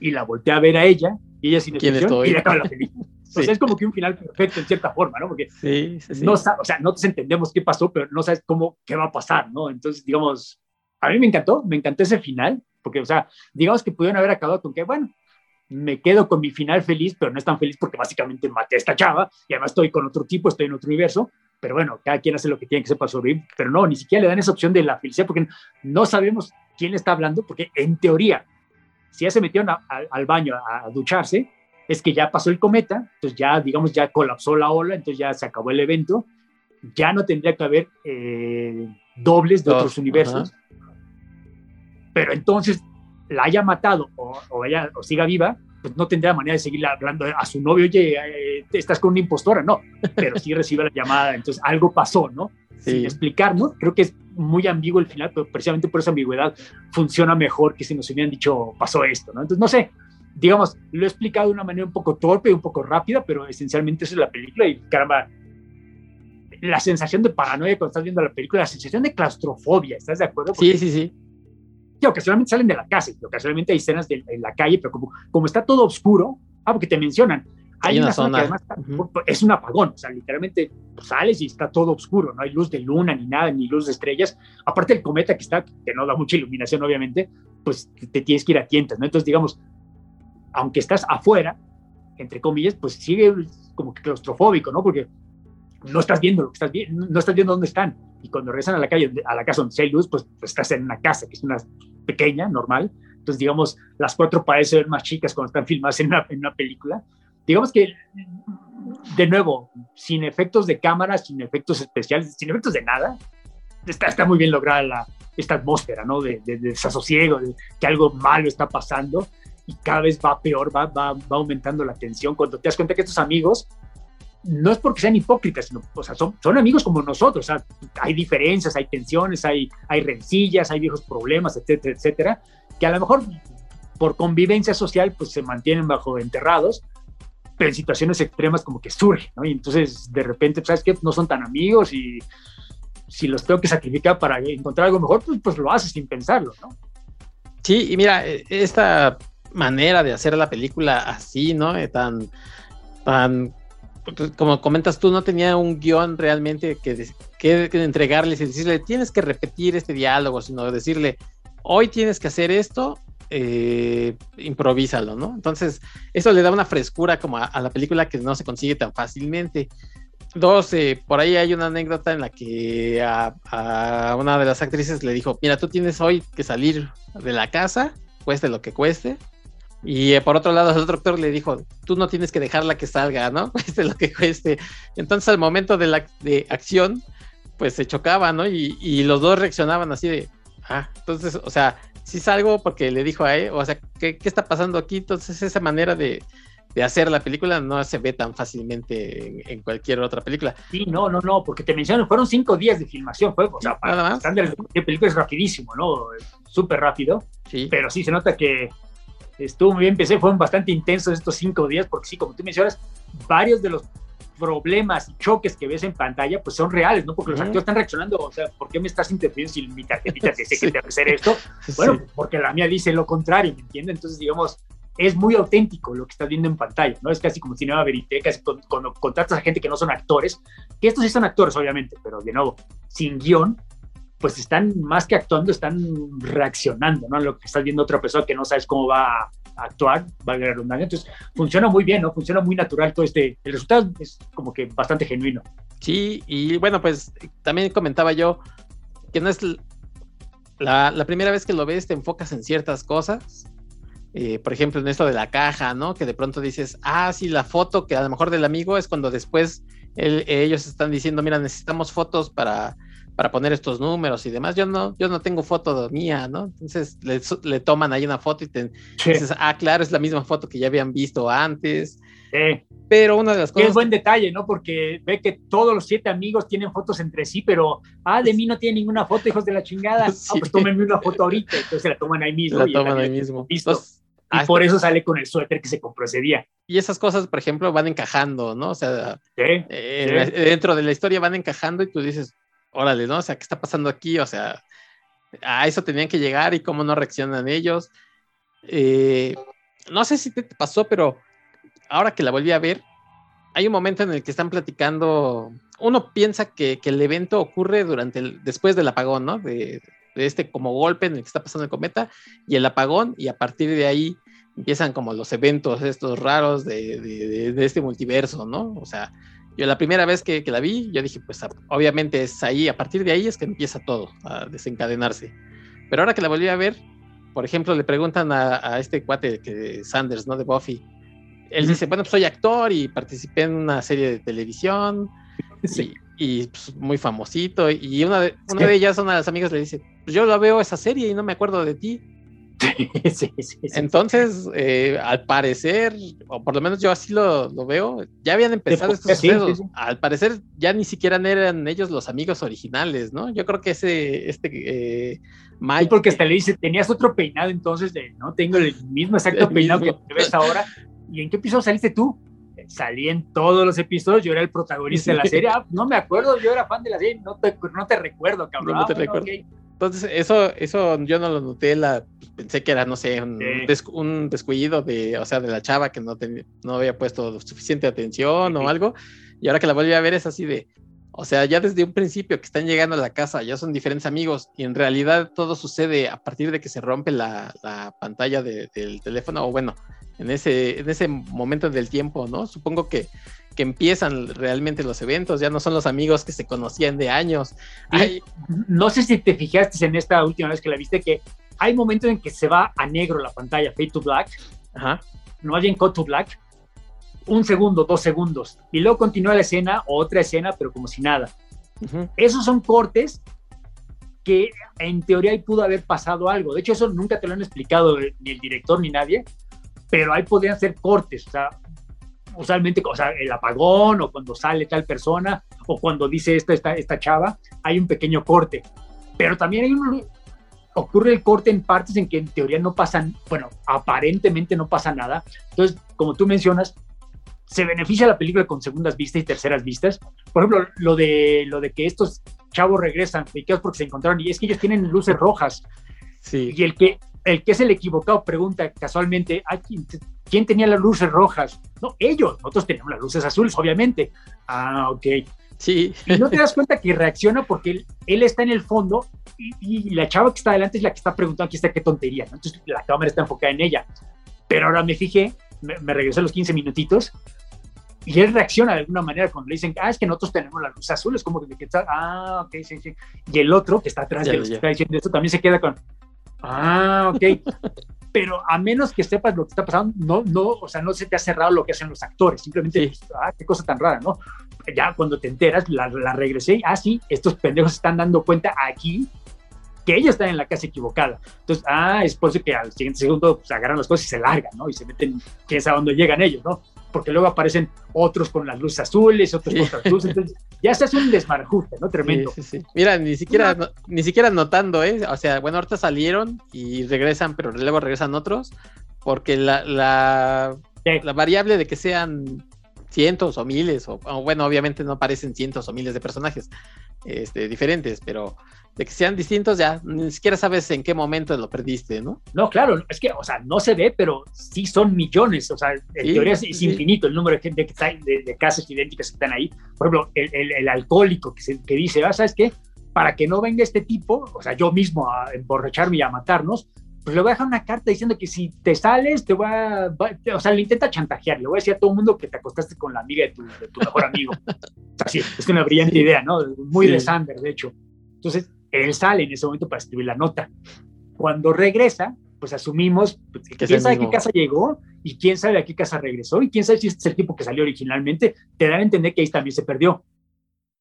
Porque eh, inclusive al, principio, algo que se me olvidó mencionar, que es... Eh, muy de dimensión desconocida, cuando el tipo que anda en ese, que quiere hacer una llamada telefónica a su hermano, regresa y les dice, no, pues es que lo voy a intentar otra vez, voy a la casa. No, ¿cómo se te ocurre? Mira, no voy a ver a nadie, porque nadie me contesta. Voy a escribir una nota y la voy a pegar en su puerta. Oye, que me permiten usar su teléfono, por favor, me urge llamar. Antes de que salga, ya está se oye que hay en la puerta y se friquean todo el mundo. Oye, ¿quién, quién está afuera?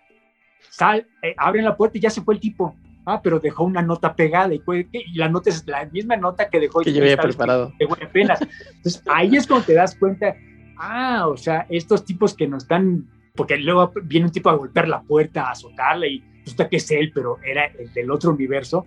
Ahí es cuando el público poco a poco se da cuenta Ah, ok, ok, ok, es que son ellos mismos y están llegando a la misma casa y hasta el otro, eres un pendejo, viniste a nuestra misma casa a golpear la puerta. A ver, no soy tan estúpido, o sea, está a dos cuadras, caminé las dos cuadras, obviamente. entonces, ¿quién vino a golpear nuestra puerta? Ah, entonces ahí, y cuando, ya cuando pegan la nota, que la pena está escribiendo, es cuando ellos se dan cuenta y nosotros, no, o sea, no es que estén alucinando, no es que sea un payaso, no es, no es que sean idiotas y han dado la vuelta por accidente, es que son ellos mismos en distintos momentos que están encontrándose ellos mismos.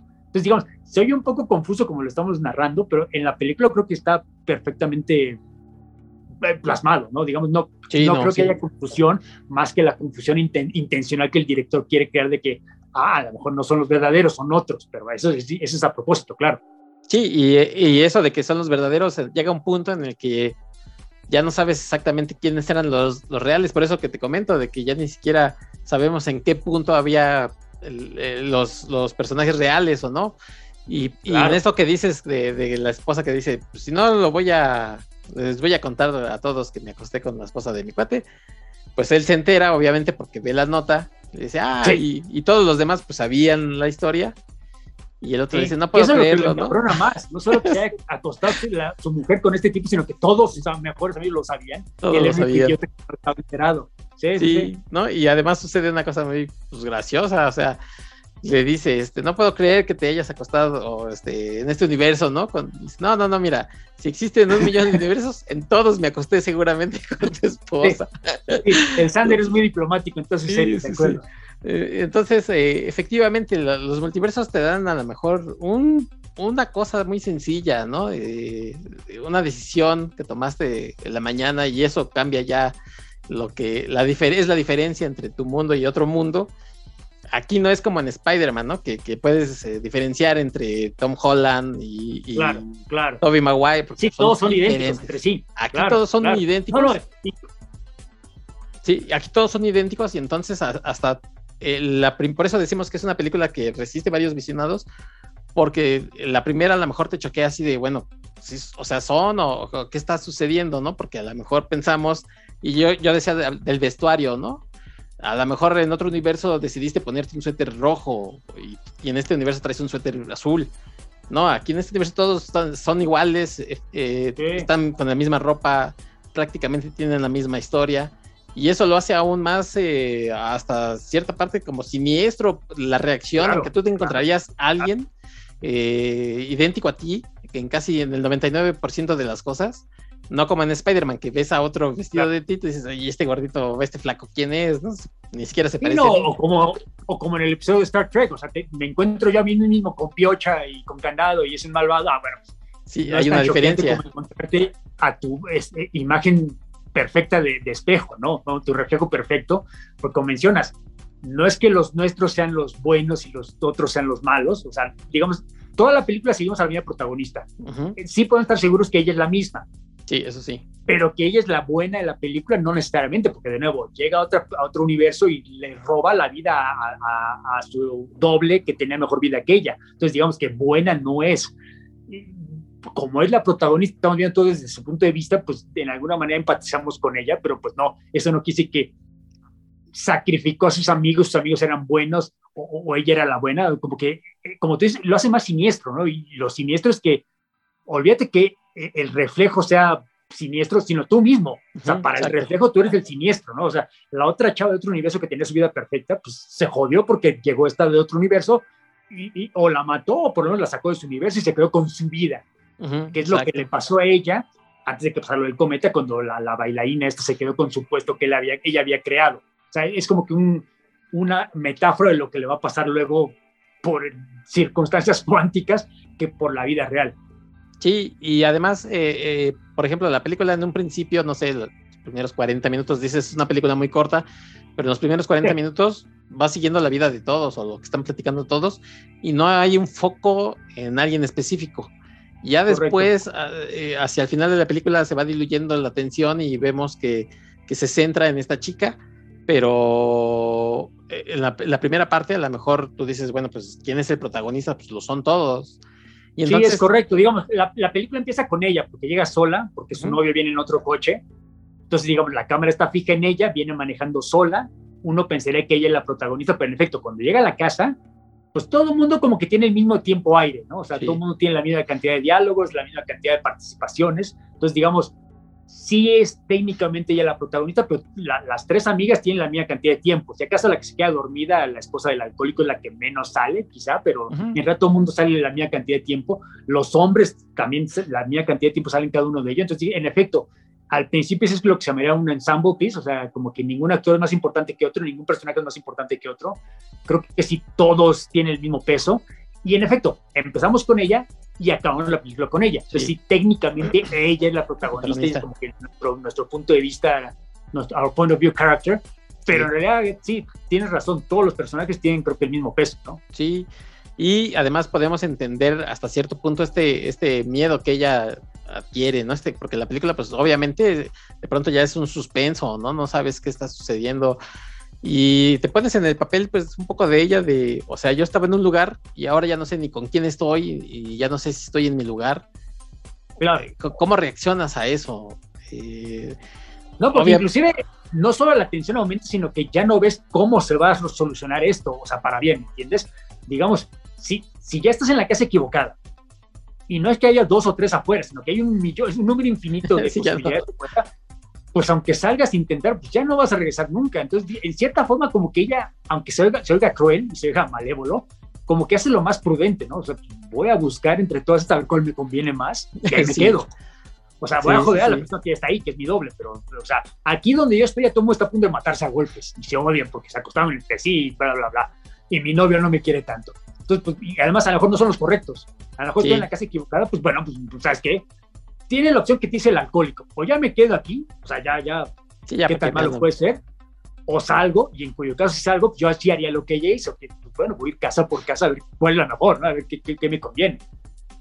Y por eso, bueno, pues, Coherence es una película que, la verdad te deja pensando, ¿no? o sea, después de que la ves, puede ser una película como para bien, que, que te deje pensando, o sea, que acabo de ver y, y sí quiero verla otra vez para para ya sea para confirmar o, desmentir lo que la historia que estuve viendo, pero es que la verdad sí es muy inteligente. Como todas las películas, obviamente hay momentos en los que el director, bueno, pues aprovecha y tiene ciertas salidas, acomoda las cosas, o sea, todas las películas tienen eso, todas las historias, pero la verdad es que sí es una película que creo que, debe de recibir más eh, atención, ¿no? Que, la que ha recibido hasta el día de hoy. Sí, porque mira, yo creo que esta es una película, sí, es de ciencia ficción dura, por supuesto, pero yo creo que la puede disfrutar cualquier persona. O sea, como tú mencionas, hay una persona que le puede valer sombrilla los aspectos científicos de, de coherencia cuántica, por amor a Dios, pero la interdinámica social de quién se está acostando con quién y quién le abandona a su novio por tal, como que le va a traer de alguna manera los aspectos telenovelescos, digamos. A otras personas les puede interesar más el, el aspecto de tensión, de, cada vez está peor la situación, quién sabe cómo va a acabar. A otros les puede interesar la parte científica. Entonces, no sé, como que aun si no eres fan de, de la ciencia ficción, yo creo que es una, una, situación que se explica con mucha claridad, entonces te pone a pensar, como dices, bueno, ¿yo qué haría en esa situación? ¿Me quedaría donde ya estoy con estas personas que conozco en teoría? Aun, aun cuando ya entiendo que no estoy en el, mi universo local, el verdadero donde empecé, o si estaría dispuesto a sacrificar al novio para irme con otro, ¿me entiendes? Entonces, ¿qué harías tú? yo, yo, por ejemplo, desde la primera vez que la vi, cada vez que la veo, llego a una conclusión distinta, qué es lo que yo haría, pero el punto es que siempre me pone a pensar qué es lo que yo haría en situación. Si yo fuera la protagonista, me quedaría en la casa, intentaría arreglar esa situación, que en realidad ya no tiene solución, o me intentaría salir. También hay que entender, ella encuentra un lugar no perfecto, pero mejor que donde estaba, pero a lo mejor encuentras un lugar peor. Se entiende que cuando el cometa pase, se acabó. Tienes que encontrarlo antes de que pase, de que acabe la noche. Entonces, no, no es tan sencillo de que pues, voy a buscar un lugar que no esté tan, tan, tan feo. Sí, a lo mejor no encuentras ninguno, a lo mejor te saliste de la casa donde no está tan mal y te vas a lugares peores y ahora, pues, ¿cómo te regresas? Te tienes que meter a una casa donde no estés tú o, tienes que eliminar al que esté, a, tu doble, ¿me entiendes? Entonces, es un riesgo, es un riesgo. A ella no le salió tan mal, bueno, en teoría, porque ya es como acaba la película, pero uno se queda pensando qué es lo que uno haría. Entonces, yo creo que un hombre, una mujer que ve esta película, pues va a pensar eso, ¿no? Entonces, digo, de alguna manera lo va a enganchar, lo va a enganchar de esa manera y olvídate los detalles de si entiendes la, física cuántica. es, como, es como hasta cierto punto irrelevante. Es más, si somos honestos, jamás explica por qué el paso de un cometa tendría que haber causado este, Eso, es, eso sea probablemente lo más sacado de la manga, ¿no? Por supuesto, o sea, el cometa no tiene nada que ver en la vida real, ¿no? Pero bueno, es, es, como que la excusa, el McGuffin, para que ocurra esta situación y el espectador se pueda pensar, bueno, pues, si estuviera en ese papel, pues, ¿qué, ¿qué, haría yo? ¿no? Entonces, eso como que toda buena película creo que hace eso, que te, te pone a pensar qué harías tú en esa situación particular. Y creo que Coherence hace un papel excelente en ese caso. De, de nuevo, cada vez que la veo, llego a una conclusión distinta porque ves cosas nuevas, entonces me quedo pensando, pues, a lo mejor yo no sabría haber salido, ¿no? Pero sí, ¿sabes Hoy se habría salido, entonces es distinto. Entonces, digamos, se beneficia, te recompensa cada vez que ves esta película y eso, pues, qué lástima que mucha gente no, es que no hubo distribución, no es ni siquiera que fuera mala y la gente como que no, de hecho, la poquísima gente que la ha visto habla maravillas de ella, ¿no? Yo, yo tengo dos, tres amigos, sí, más fans del nicho de ciencia ficción, que la han visto y hablan maravillas y a cualquier persona a mitad de la fiesta se pueden a platicar una hora de ella y te la recomiendan, pero por la misma situación que dijimos al principio de que no está en ninguna plataforma, Aún si vas a una fiesta o escuchaste este programa y te convencimos de, escuchar, de verla, pues sí, pero ¿cómo la veo? Por desgracia, por métodos legales, yo no estoy seguro que hay, bueno, dices que en, YouTube si, si, pagas un poco, ¿no? Yo no sé, no, no he visto eso. Yo, te soy honesto, yo la bajé, como no debería haberlo hecho, pero la bajé ilegalmente y si la gente no está dispuesta a hacer eso, qué bueno, pero pues entonces no sé si la vayan a poder ver. Qué lástima, ¿no? Si ustedes la buscan, por ejemplo, en, en Google, Coherence, con, H. Eh, coherencia en inglés, vaya, sí. Coherencia, sí. Aparece que está en, YouTube y que la pueden ver por 30 pesos, ¿no? Si, si la quisieran ver legalmente. Si no, obviamente en el mismo buscador, ahí ustedes la pueden encontrar. Pero legalmente la pueden ver ahí en YouTube. Que la verdad es que sí, sí es una película que vale mucho la pena. Sí. Y... Es una película muy sencillita y como ya dijimos, dura menos de hora y media, pero se va todavía más rápido. Sí, y fíjate que, que una de las cosas que, no comentamos, eh, o por lo menos en su momento no lo dije, es que a, pesar de que no son actores conocidos, creo que eso le da todavía mucho más valor porque no, no estás eh, entretenido viendo, ah, ese actor que siempre sobrevive, pues ya sé que no, no te distrae. No, no estás viendo a Matt Damon y a Colin Farrell, estás viendo a dos desconocidos que podrían ser tus amigos. Tus Exacto, es gente común y corriente, ¿no? ¿Sí? Digo, pues, gente que, que les ves caras o de malo, o de bueno, o de lo que quieras, pero son, son hasta cierto punto desconocidos. Hablábamos, el más conocido es este actor, que hasta cierto punto es, como su mismo personaje en la película, ¿no? Sí, eh, de hecho, en un momento muy simpático, es como que se está burlando de él mismo, ¿no? Porque te no, pues yo estaba en esta serie, soy actor, pero no de cine, salía en televisión y estuve en una serie que te que es Roswell, pero probablemente es Buffy, duré como cuatro o cinco años y sí, sí, salí en todos los episodios, pero ahora, ¿qué haces? Nada. Es más, ya soy un alcohólico, ya en algún momento me hicieron la chava, su esposa, no lo conozco cuando toma, porque por su, por su bebida tuvimos que salir de Los Ángeles, ya no actúa, ya no hace nada, o sea, te a entender que la que lo mantiene es ella, de cierta forma. No dudo que sea hasta cierto punto la realidad de Nicholas Brendon en la, en la vida real, porque, de nuevo, a lo mejor se ha trabajado en algo, yo después de Buffy, honestamente, no, no. recuerdo haberlo visto en nada, o sea, películas eh. o series, olvídate protagonista, o sea, sea de secundario, de extra en el fondo, no lo he visto en nada. No. O sea, cuando lo vi en esta película, hasta mira, ah, mira ese pinche Sander otra vez. Sí, porque no lo había visto en 10 años, ¿me entiendes? Y, y, esta película no, tiene 10 años, de entonces para acá yo no recuerdo haberlo visto en otra cosa tampoco. Entonces, de nuevo, no, que muy valientemente él estaba autoparodiando su propia vida, ¿no? Que actuó y fue famoso durante 6 años y desde entonces, nada. ¿No? Y, y bueno, pues, pues difícilmente vamos a hablar más de Buffy en este, en este programa de la ciencia de la ficción, pero él que era como el, que quería ir con Buffy y todo, pues sí. no pasó nada con él. Y este actor, el de Ángel, eh, David Brands, que después hizo, por ejemplo, Bonds, ¿no? Y que, que ha hecho sí. algunas cosillas, alcanzó mucho más fama. Eh, no, claro. No, para empezar tuvo Ángel, tuvo su propio espino. ah, yo pensé que decías que tenía Ángel, que el otro pobre, ¿no? A mí se me hacía medio pobre esa serie, pero duró como 10 años, algo así, ¿no? ¿Bonds? O sea, sí, no, no, sé cuánto, sí duró un rato. Entonces, no, no, no, sí, pero ¿se te hacía pobre? ¿Se te hacía pobre o cómo? ¿Bones? Sí. A mí no se me hacía gran serie, o sea, se me hacía otra serie típica como CSI. Ah, bueno, sí. Y eso. A mí sí me gustaba, sí, sí. Policías investigando su crimen forénsico y bueno, tenían el, de fondo la, la, relación con la doctora y él, sí. pero en realidad, o sea, la veía si no había otra cosa en la tele, pero honestamente no era una serie que yo buscara, mientras que Ángel, por ejemplo, Buffy, yo sí, o sea, me plantaba ese día frente a la televisión, ya sabía qué es lo que iba a hacer. Sí, yo, yo igual, por ejemplo, Bones no la acabé de ver, pero sí vi, yo creo que unas 5 o 6 temporadas. Eh, también digo, ¿por qué lo niego? Pues Emily de Chanel, pues, bastante guapo, ¿no? La, la señorita. Este, pero pues estaba Me gusta más la hermana, pero sí. Soy, soy. Sí. Este, y, y luego. Emily, no Emily de Chanel. Ajá, Emily de Chanel, sí. la, la, de Bonds, la doctora, ella sí. era la doctora Bonds, ¿no? Sí, sí. Eh, y luego, por ejemplo, en Buffy, pues no sé, Alison Flanagan también hizo algunas cosas. Carisma. Carisma. Ah, no, claro, How I Met Your Mother. Claro, Carisma Carpenter, bueno, pues sabemos que tuvo broncas con, con nuestro amigo. tuvo broncas Whedon. con tu amigo, con tu amigo Whedon, sí, sí, desde entonces no. ¿No? Y, y bueno, bueno pues es el... que era bonita, pero tampoco era la gran actriz, siendo, no, o sea, no le puede echar la culpa a Whedon de que no tuvo creo que, el, creo que, que, la última, bueno, ha de haber ha estado haciendo cosas, pero lo más comercial que la vi, creo que salió en eh, Los Mercenarios con Stallone, ahí salía, hacía un cameo prácticamente, era la novia de, de... no lo viste, ¿eh? ¿No has visto Los Mercenarios, Armando? Señores, eh, yo les pido una disculpa, Armando no les gusta a los héroes ochenteros que nos dieron infancia, ah. así es que les pido una disculpa en su nombre. Yo el día del programa que lo subas voy a tener que pedir permiso, perdón a todo mundo con los menciones que no viste Lost y no te gusta Lost. Ándale, sí. Y eh, por ahí salía un, un, casi casi era un cameo de Charisma Carpenter. Okay, sí, okay. El, el, único que, que, pobre, pues no, no salió de ahí fue este muchacho, ¿no? De Nicolás sí, no. Brenda.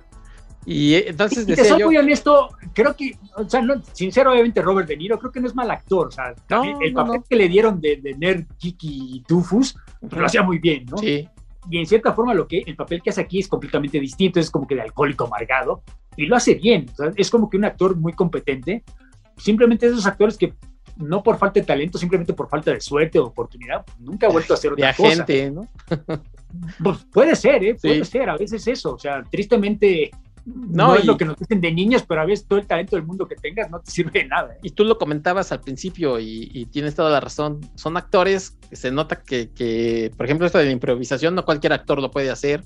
Claro, claro. La película claro. además es como muy teatral por esto que decimos, que ocurre prácticamente en una casa. O sea, a lo mejor alguien muy este, creativo podría trasladarlo a una obra de teatro y perfectamente funciona, ¿no? O sea, perfectamente sí, funciona. Sí, porque tampoco ocurre exactamente en tiempo real, o sea, es toda una noche, no solo hora y media, pero digamos, excepto el momento en que salen y el momento ya que amanece el, el otro día, pues todo puede ocurrir en hora y media. O sea, sí podrías presentarlo en el teatro, en, en, tiempo real, obviamente, sí. y funcionaría perfectamente. No sí. tendrías que añadirle absolutamente nada a la película, de hecho. Entonces, estos actores, la verdad es que lo hacen todos muy bien. Sí. Y yo creo que no, no hay ningún aspecto que, que quede de ver la película. Incluso la, la, ciencia que decimos, el ejemplo del gato de Schrödinger lo hemos visto en, en series hasta hasta el decir basta, este, o si ven ustedes series, este, no sé, en el National Geographic, ahí se comenta otra vez, o sea, tampoco son conceptos. Big Bang Theory te lo todos, ¿no? ¿no? son conceptos que uno no conozca, aunque la verdad es que van mucho más allá y, y, no son tan sencillos, pero bueno, tienen que ver con muchas otras cosas. Pero la verdad es que es una película que cualquiera la puede ver, incluso yo les recomendaría pues que la vieran no sé, con su familia, con su pareja, que da para, para que en algún momento digan, oye, ¿tú notaste esto? No, yo noté aquello, y yo noté aquello. La verdad es que es una película muy recomendable. De hecho, obviamente a lo mejor un niño se aburriría hasta ciertos puntos estas escenas, pero no hay nada que un niño no pueda ver en esta película, ¿estás de acuerdo? O sea, no hay, no hay momentos de violencia, no hay momentos de sexo, no hay un desnudo, no hay nada así, un tema algún muy brutal. O sea, aparte del hecho de que cambies de otro universo y a lo mejor tus papás no son tus papás, en realidad no hay nada que un niño quedara no. Y, y, sí, a, lo mejor los efectos telenovelescos lo podrían aburrir, pero creo que hasta ellos les pueden entretener la trama, ¿no? En general, de, ah, están estos tipos normales y se pierden en otro universo por cosas de causa mayor. Entonces, digo, yo sí creo que es una película que no sé si es para toda la familia, pero sí creo que es para casi cualquier persona. Y pero es que yo casi me refería... cualquier persona le va a sacar algo distinto, que es el punto. Yo me refería a la familia que tiene ya hijos adolescentes, ¿no?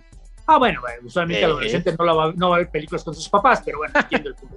Sí, no, claro. sí, yo no sé tú, pero yo de adolescente no quiero ver películas con mi mamá con mi papá. O sea, pues, qué chingados. Bueno, pues qué películas veías también. Eso es. No, ni siquiera. No, bueno, no, ojalá viera películas Esas de- Ahora, no. de que yo veía. Veías esas de, del Malibu Films, ¿no? ¿Cómo se llamaban? Esas donde salían, este, eh, como de mercenarios y demás, que de los ochentas muy buenas. O por ejemplo las de Troma, ¿no? También el, el, el Toxic Avenger, esas sí las veías. Bueno, bueno, esta parte si quieres la editas porque no tiene nada que ver con el programa, pero el otro día salió la de Cyborg con Jean-Claude Van Damme, Ajá. que si me dices de las peores películas que he visto en toda mi vida, yo creo que esa tendría que estar en el top 5 o más bien en el bottom 5, pero cada vez que sale, suspendo labores y me pongo a verla porque me encanta, es una sobre estupidez, créeme, si alguien la ha visto ya lo sabe, básicamente Van Damme gritando con un negro y es todo lo que pasa, pero a mí me encanta, entonces la- el tipo de películas que yo veía, yo, obviamente mi mamá pues, no, no quería ver esa basura, le entiendo, le entiendo perfectamente, descansa en paz, no quería ver eso con mi chica conmigo, entonces pues no, no, en mi casa no había ese problema que ella quisiera ver películas juntos, no, no porque nos odiáramos, sino porque digamos teníamos gustos distintos. Sí, sí, sí. Yo en mi casa, pues lo más que veíamos era este bailando bajo la lluvia y las películas de Troma sí las tenía que ver. Este, Bailando solito. bajo la lluvia, la de Jim Kelly, Sí, claro, ese sí era familiar. las- ya eres más grande de lo que me has dicho entonces. No, pues ya la veía en el 11, que en, en la repetición. Bueno, no sé ni por qué me burlo, porque mi mamá me ponía a ver el, el Mago de Oz, todo el que a ella le encantaba de niña, entonces me lo ponía a ver y, digamos, es como que paralelo a tu Sí, danza bailando bajo la lluvia. Oye, Jim Kelly, y, y eso que no te conté las de Fred Astaire, pero eso será para otro programa. Los voy a dejar para otro programa. Será para otro programa, otro podcast que no tenga nada que ver con lo que estamos hablando. Bueno, pues como ya está, estamos divagando mucho y yéndonos por Sí, ya estamos divagando, discúlpenos, discúlpenos. Entonces, bueno, pues comentarios finales. de En un universo paralelo, este podcast es mucho más preciso, más exacto, Sí. hora y media de pura información y nada más, nada de divajes de Mago de Oz y bailando bajo la lluvia. Ustedes disculpen, ustedes están en este universo, están con nosotros. Top shit, se jodieron. Y en otro universo probablemente nos están viendo en vivo y en otro universo estamos pues, platicando en un café, ¿no? Y transmitiendo. No, y y en- con cámara y video y nos pagan por hacer estos programas. Exacto, somos famosos. y Pero ese es en otro universo, sí. Caramba. Ojalá no- pase un cometa esta noche y me pueda yo mudar ese universo porque aquí la renta ya se, se tiene que pagar, ¿eh? Y en otro universo te gustan las películas de Stallone y odias a Van Damme y así nos podemos seguir. Claro, las posibilidades claro. son infinitas. En otro universo tú eres gran fan de Lost. sí, sí, soy defensor de, de la última temporada de Lost. bueno, pues esperemos que en el en- sea en el que sea universo. que Pobre estén público que está con nosotros. escuchando, sí, espero que le hayan pasado estrellas. bien en este episodio. Y bueno, pues seguramente, como por ejemplo, ahorita en el principio tocamos eh, El hombre en el castillo, por ahí nos pidieron que, que habláramos de ella, sí lo vamos a hacer, Sí. lo vamos a extender Sí. en el comentario. Pero Yo tengo muchas ganas de ese programa que alguien nos solicitó, pero cierta Sí. persona se niega a ver las 40 horas de serie. y Entonces, ojalá fueran 40 horas, son como 60.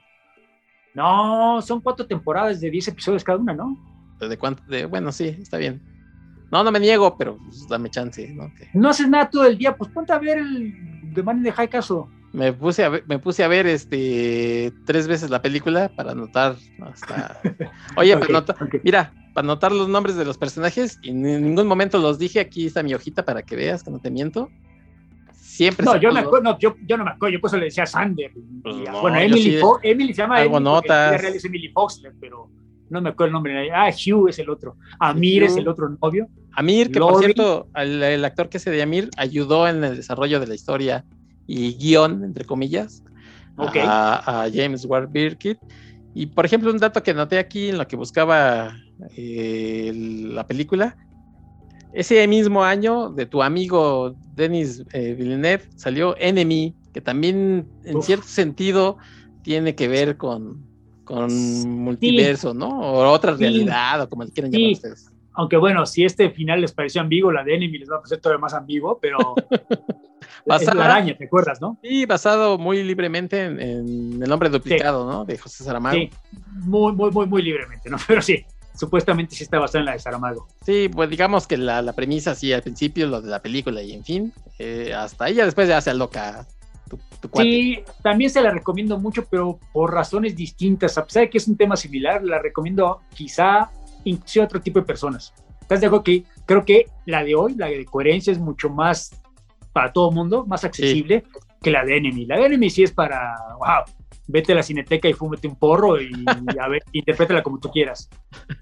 Que también me gusta este tipo de películas, ¿no? ¿Para qué, para qué Pero pues sí, es, distinto. El, el, target de estas películas creo que no es el mismo. No, y, y mientras eh, coherencia te tiene como en tensión y, y, están pasando cosas, en Enemy de pronto así como que dices, este están las tomas esas largas, ¿no? Y el protagonista caminando para ir a ver a no sé quién. Entonces, o sea, bueno, a mí eso me gusta, pero sí, sí, sí entiendo el punto, entiendo el punto. Sí, sí, sí. Bueno, pues ahí también tenemos esa recomendación, Enemy, por si la quieren buscar, con Jake eh, Gyllenhaal. Sí, correcto. para que la chequen. Y bueno, pues creo que sería todo, que ya estaríamos cerrando el programa, Armando. Sí, no, porque nos estamos despidiendo hace 10 minutos y seguimos dando recomendaciones y pues. tangentes. Pero bueno, entonces ya para que vean que sí es en serio que nos vamos, a mí me encuentran en redes sociales, en Twitter, me encuentran como Armando0827, ya saben, todos los días estoy platicando de, cómics, de películas, de libros, de series de televisión, lo que sea que me tocó ver ese día básicamente. Así igual que en el programa, solo que en Twitter y en Facebook me encuentran pues con, mi nombre, Armando Saldaña Salinas, ahí me explayo un poquito más por razones obvias, entonces ya saben, si quieren ir a verme, de qué, dejarme algún comentario, alguna opinión, me encantaría platicar, me encanta platicar de estos temas con, con gente que no conozco, entonces ahí los veo. Gracias por escucharnos. Seguramente vas a tener muchos comentarios como cada vez que eh, promocionas el episodio. Y también, también pueden platicar con De la Ciencia de la Ficción en Twitter, en Facebook, eh, en la cajita de, de box Por cierto, muchas gracias a nuestro amigo de Chile que por ahí nos estaba mencionando. Si sigues oyendo este, estos episodios, pues muchas gracias por tu comentario. Ah, saludos a Chile. No, y saludos a todos. Sí, a todos que nos escuchan. comentarios y se intenta. A la persona que nos pidió el programa de Mind de High Castle, se va a hacer, no se preocupen. Nada más hay que convencer a este flojo, pero se va a hacer, no se preocupen. Sí, nada más que acabe yo de ver este Los, ya vamos a, hacer. Sí, sí, vamos a hablar de, del hombre en el castillo. Y bueno, pues nos vamos, ¿no? Nos vamos. Déjenos los comentarios, déjenos comenten a sus amigos, escuchen de la ciencia y la ficción, es muy agradable. Por favor, déjenos el like, ya saben que eso ayuda a la hora del algoritmo para que más gente nos pueda escuchar, por favor. Y pues como siempre los dejamos con musiquita, ahorita Armando me va a dar cinco o seis opciones que, estaríamos escuchando en el multiverso y a ver, ustedes son los privilegiados. Te voy a dar una, ah. que en un millón de universos te voy a recomendar la misma. Órale, pues, a ver, ustedes son los privilegiados que ya están escuchando el avance. Así es que, pues, les guste. nos escuchamos para la próxima. Nos vemos, cuídense, bye. Bueno, pues hasta la próxima entonces. When you say, when you say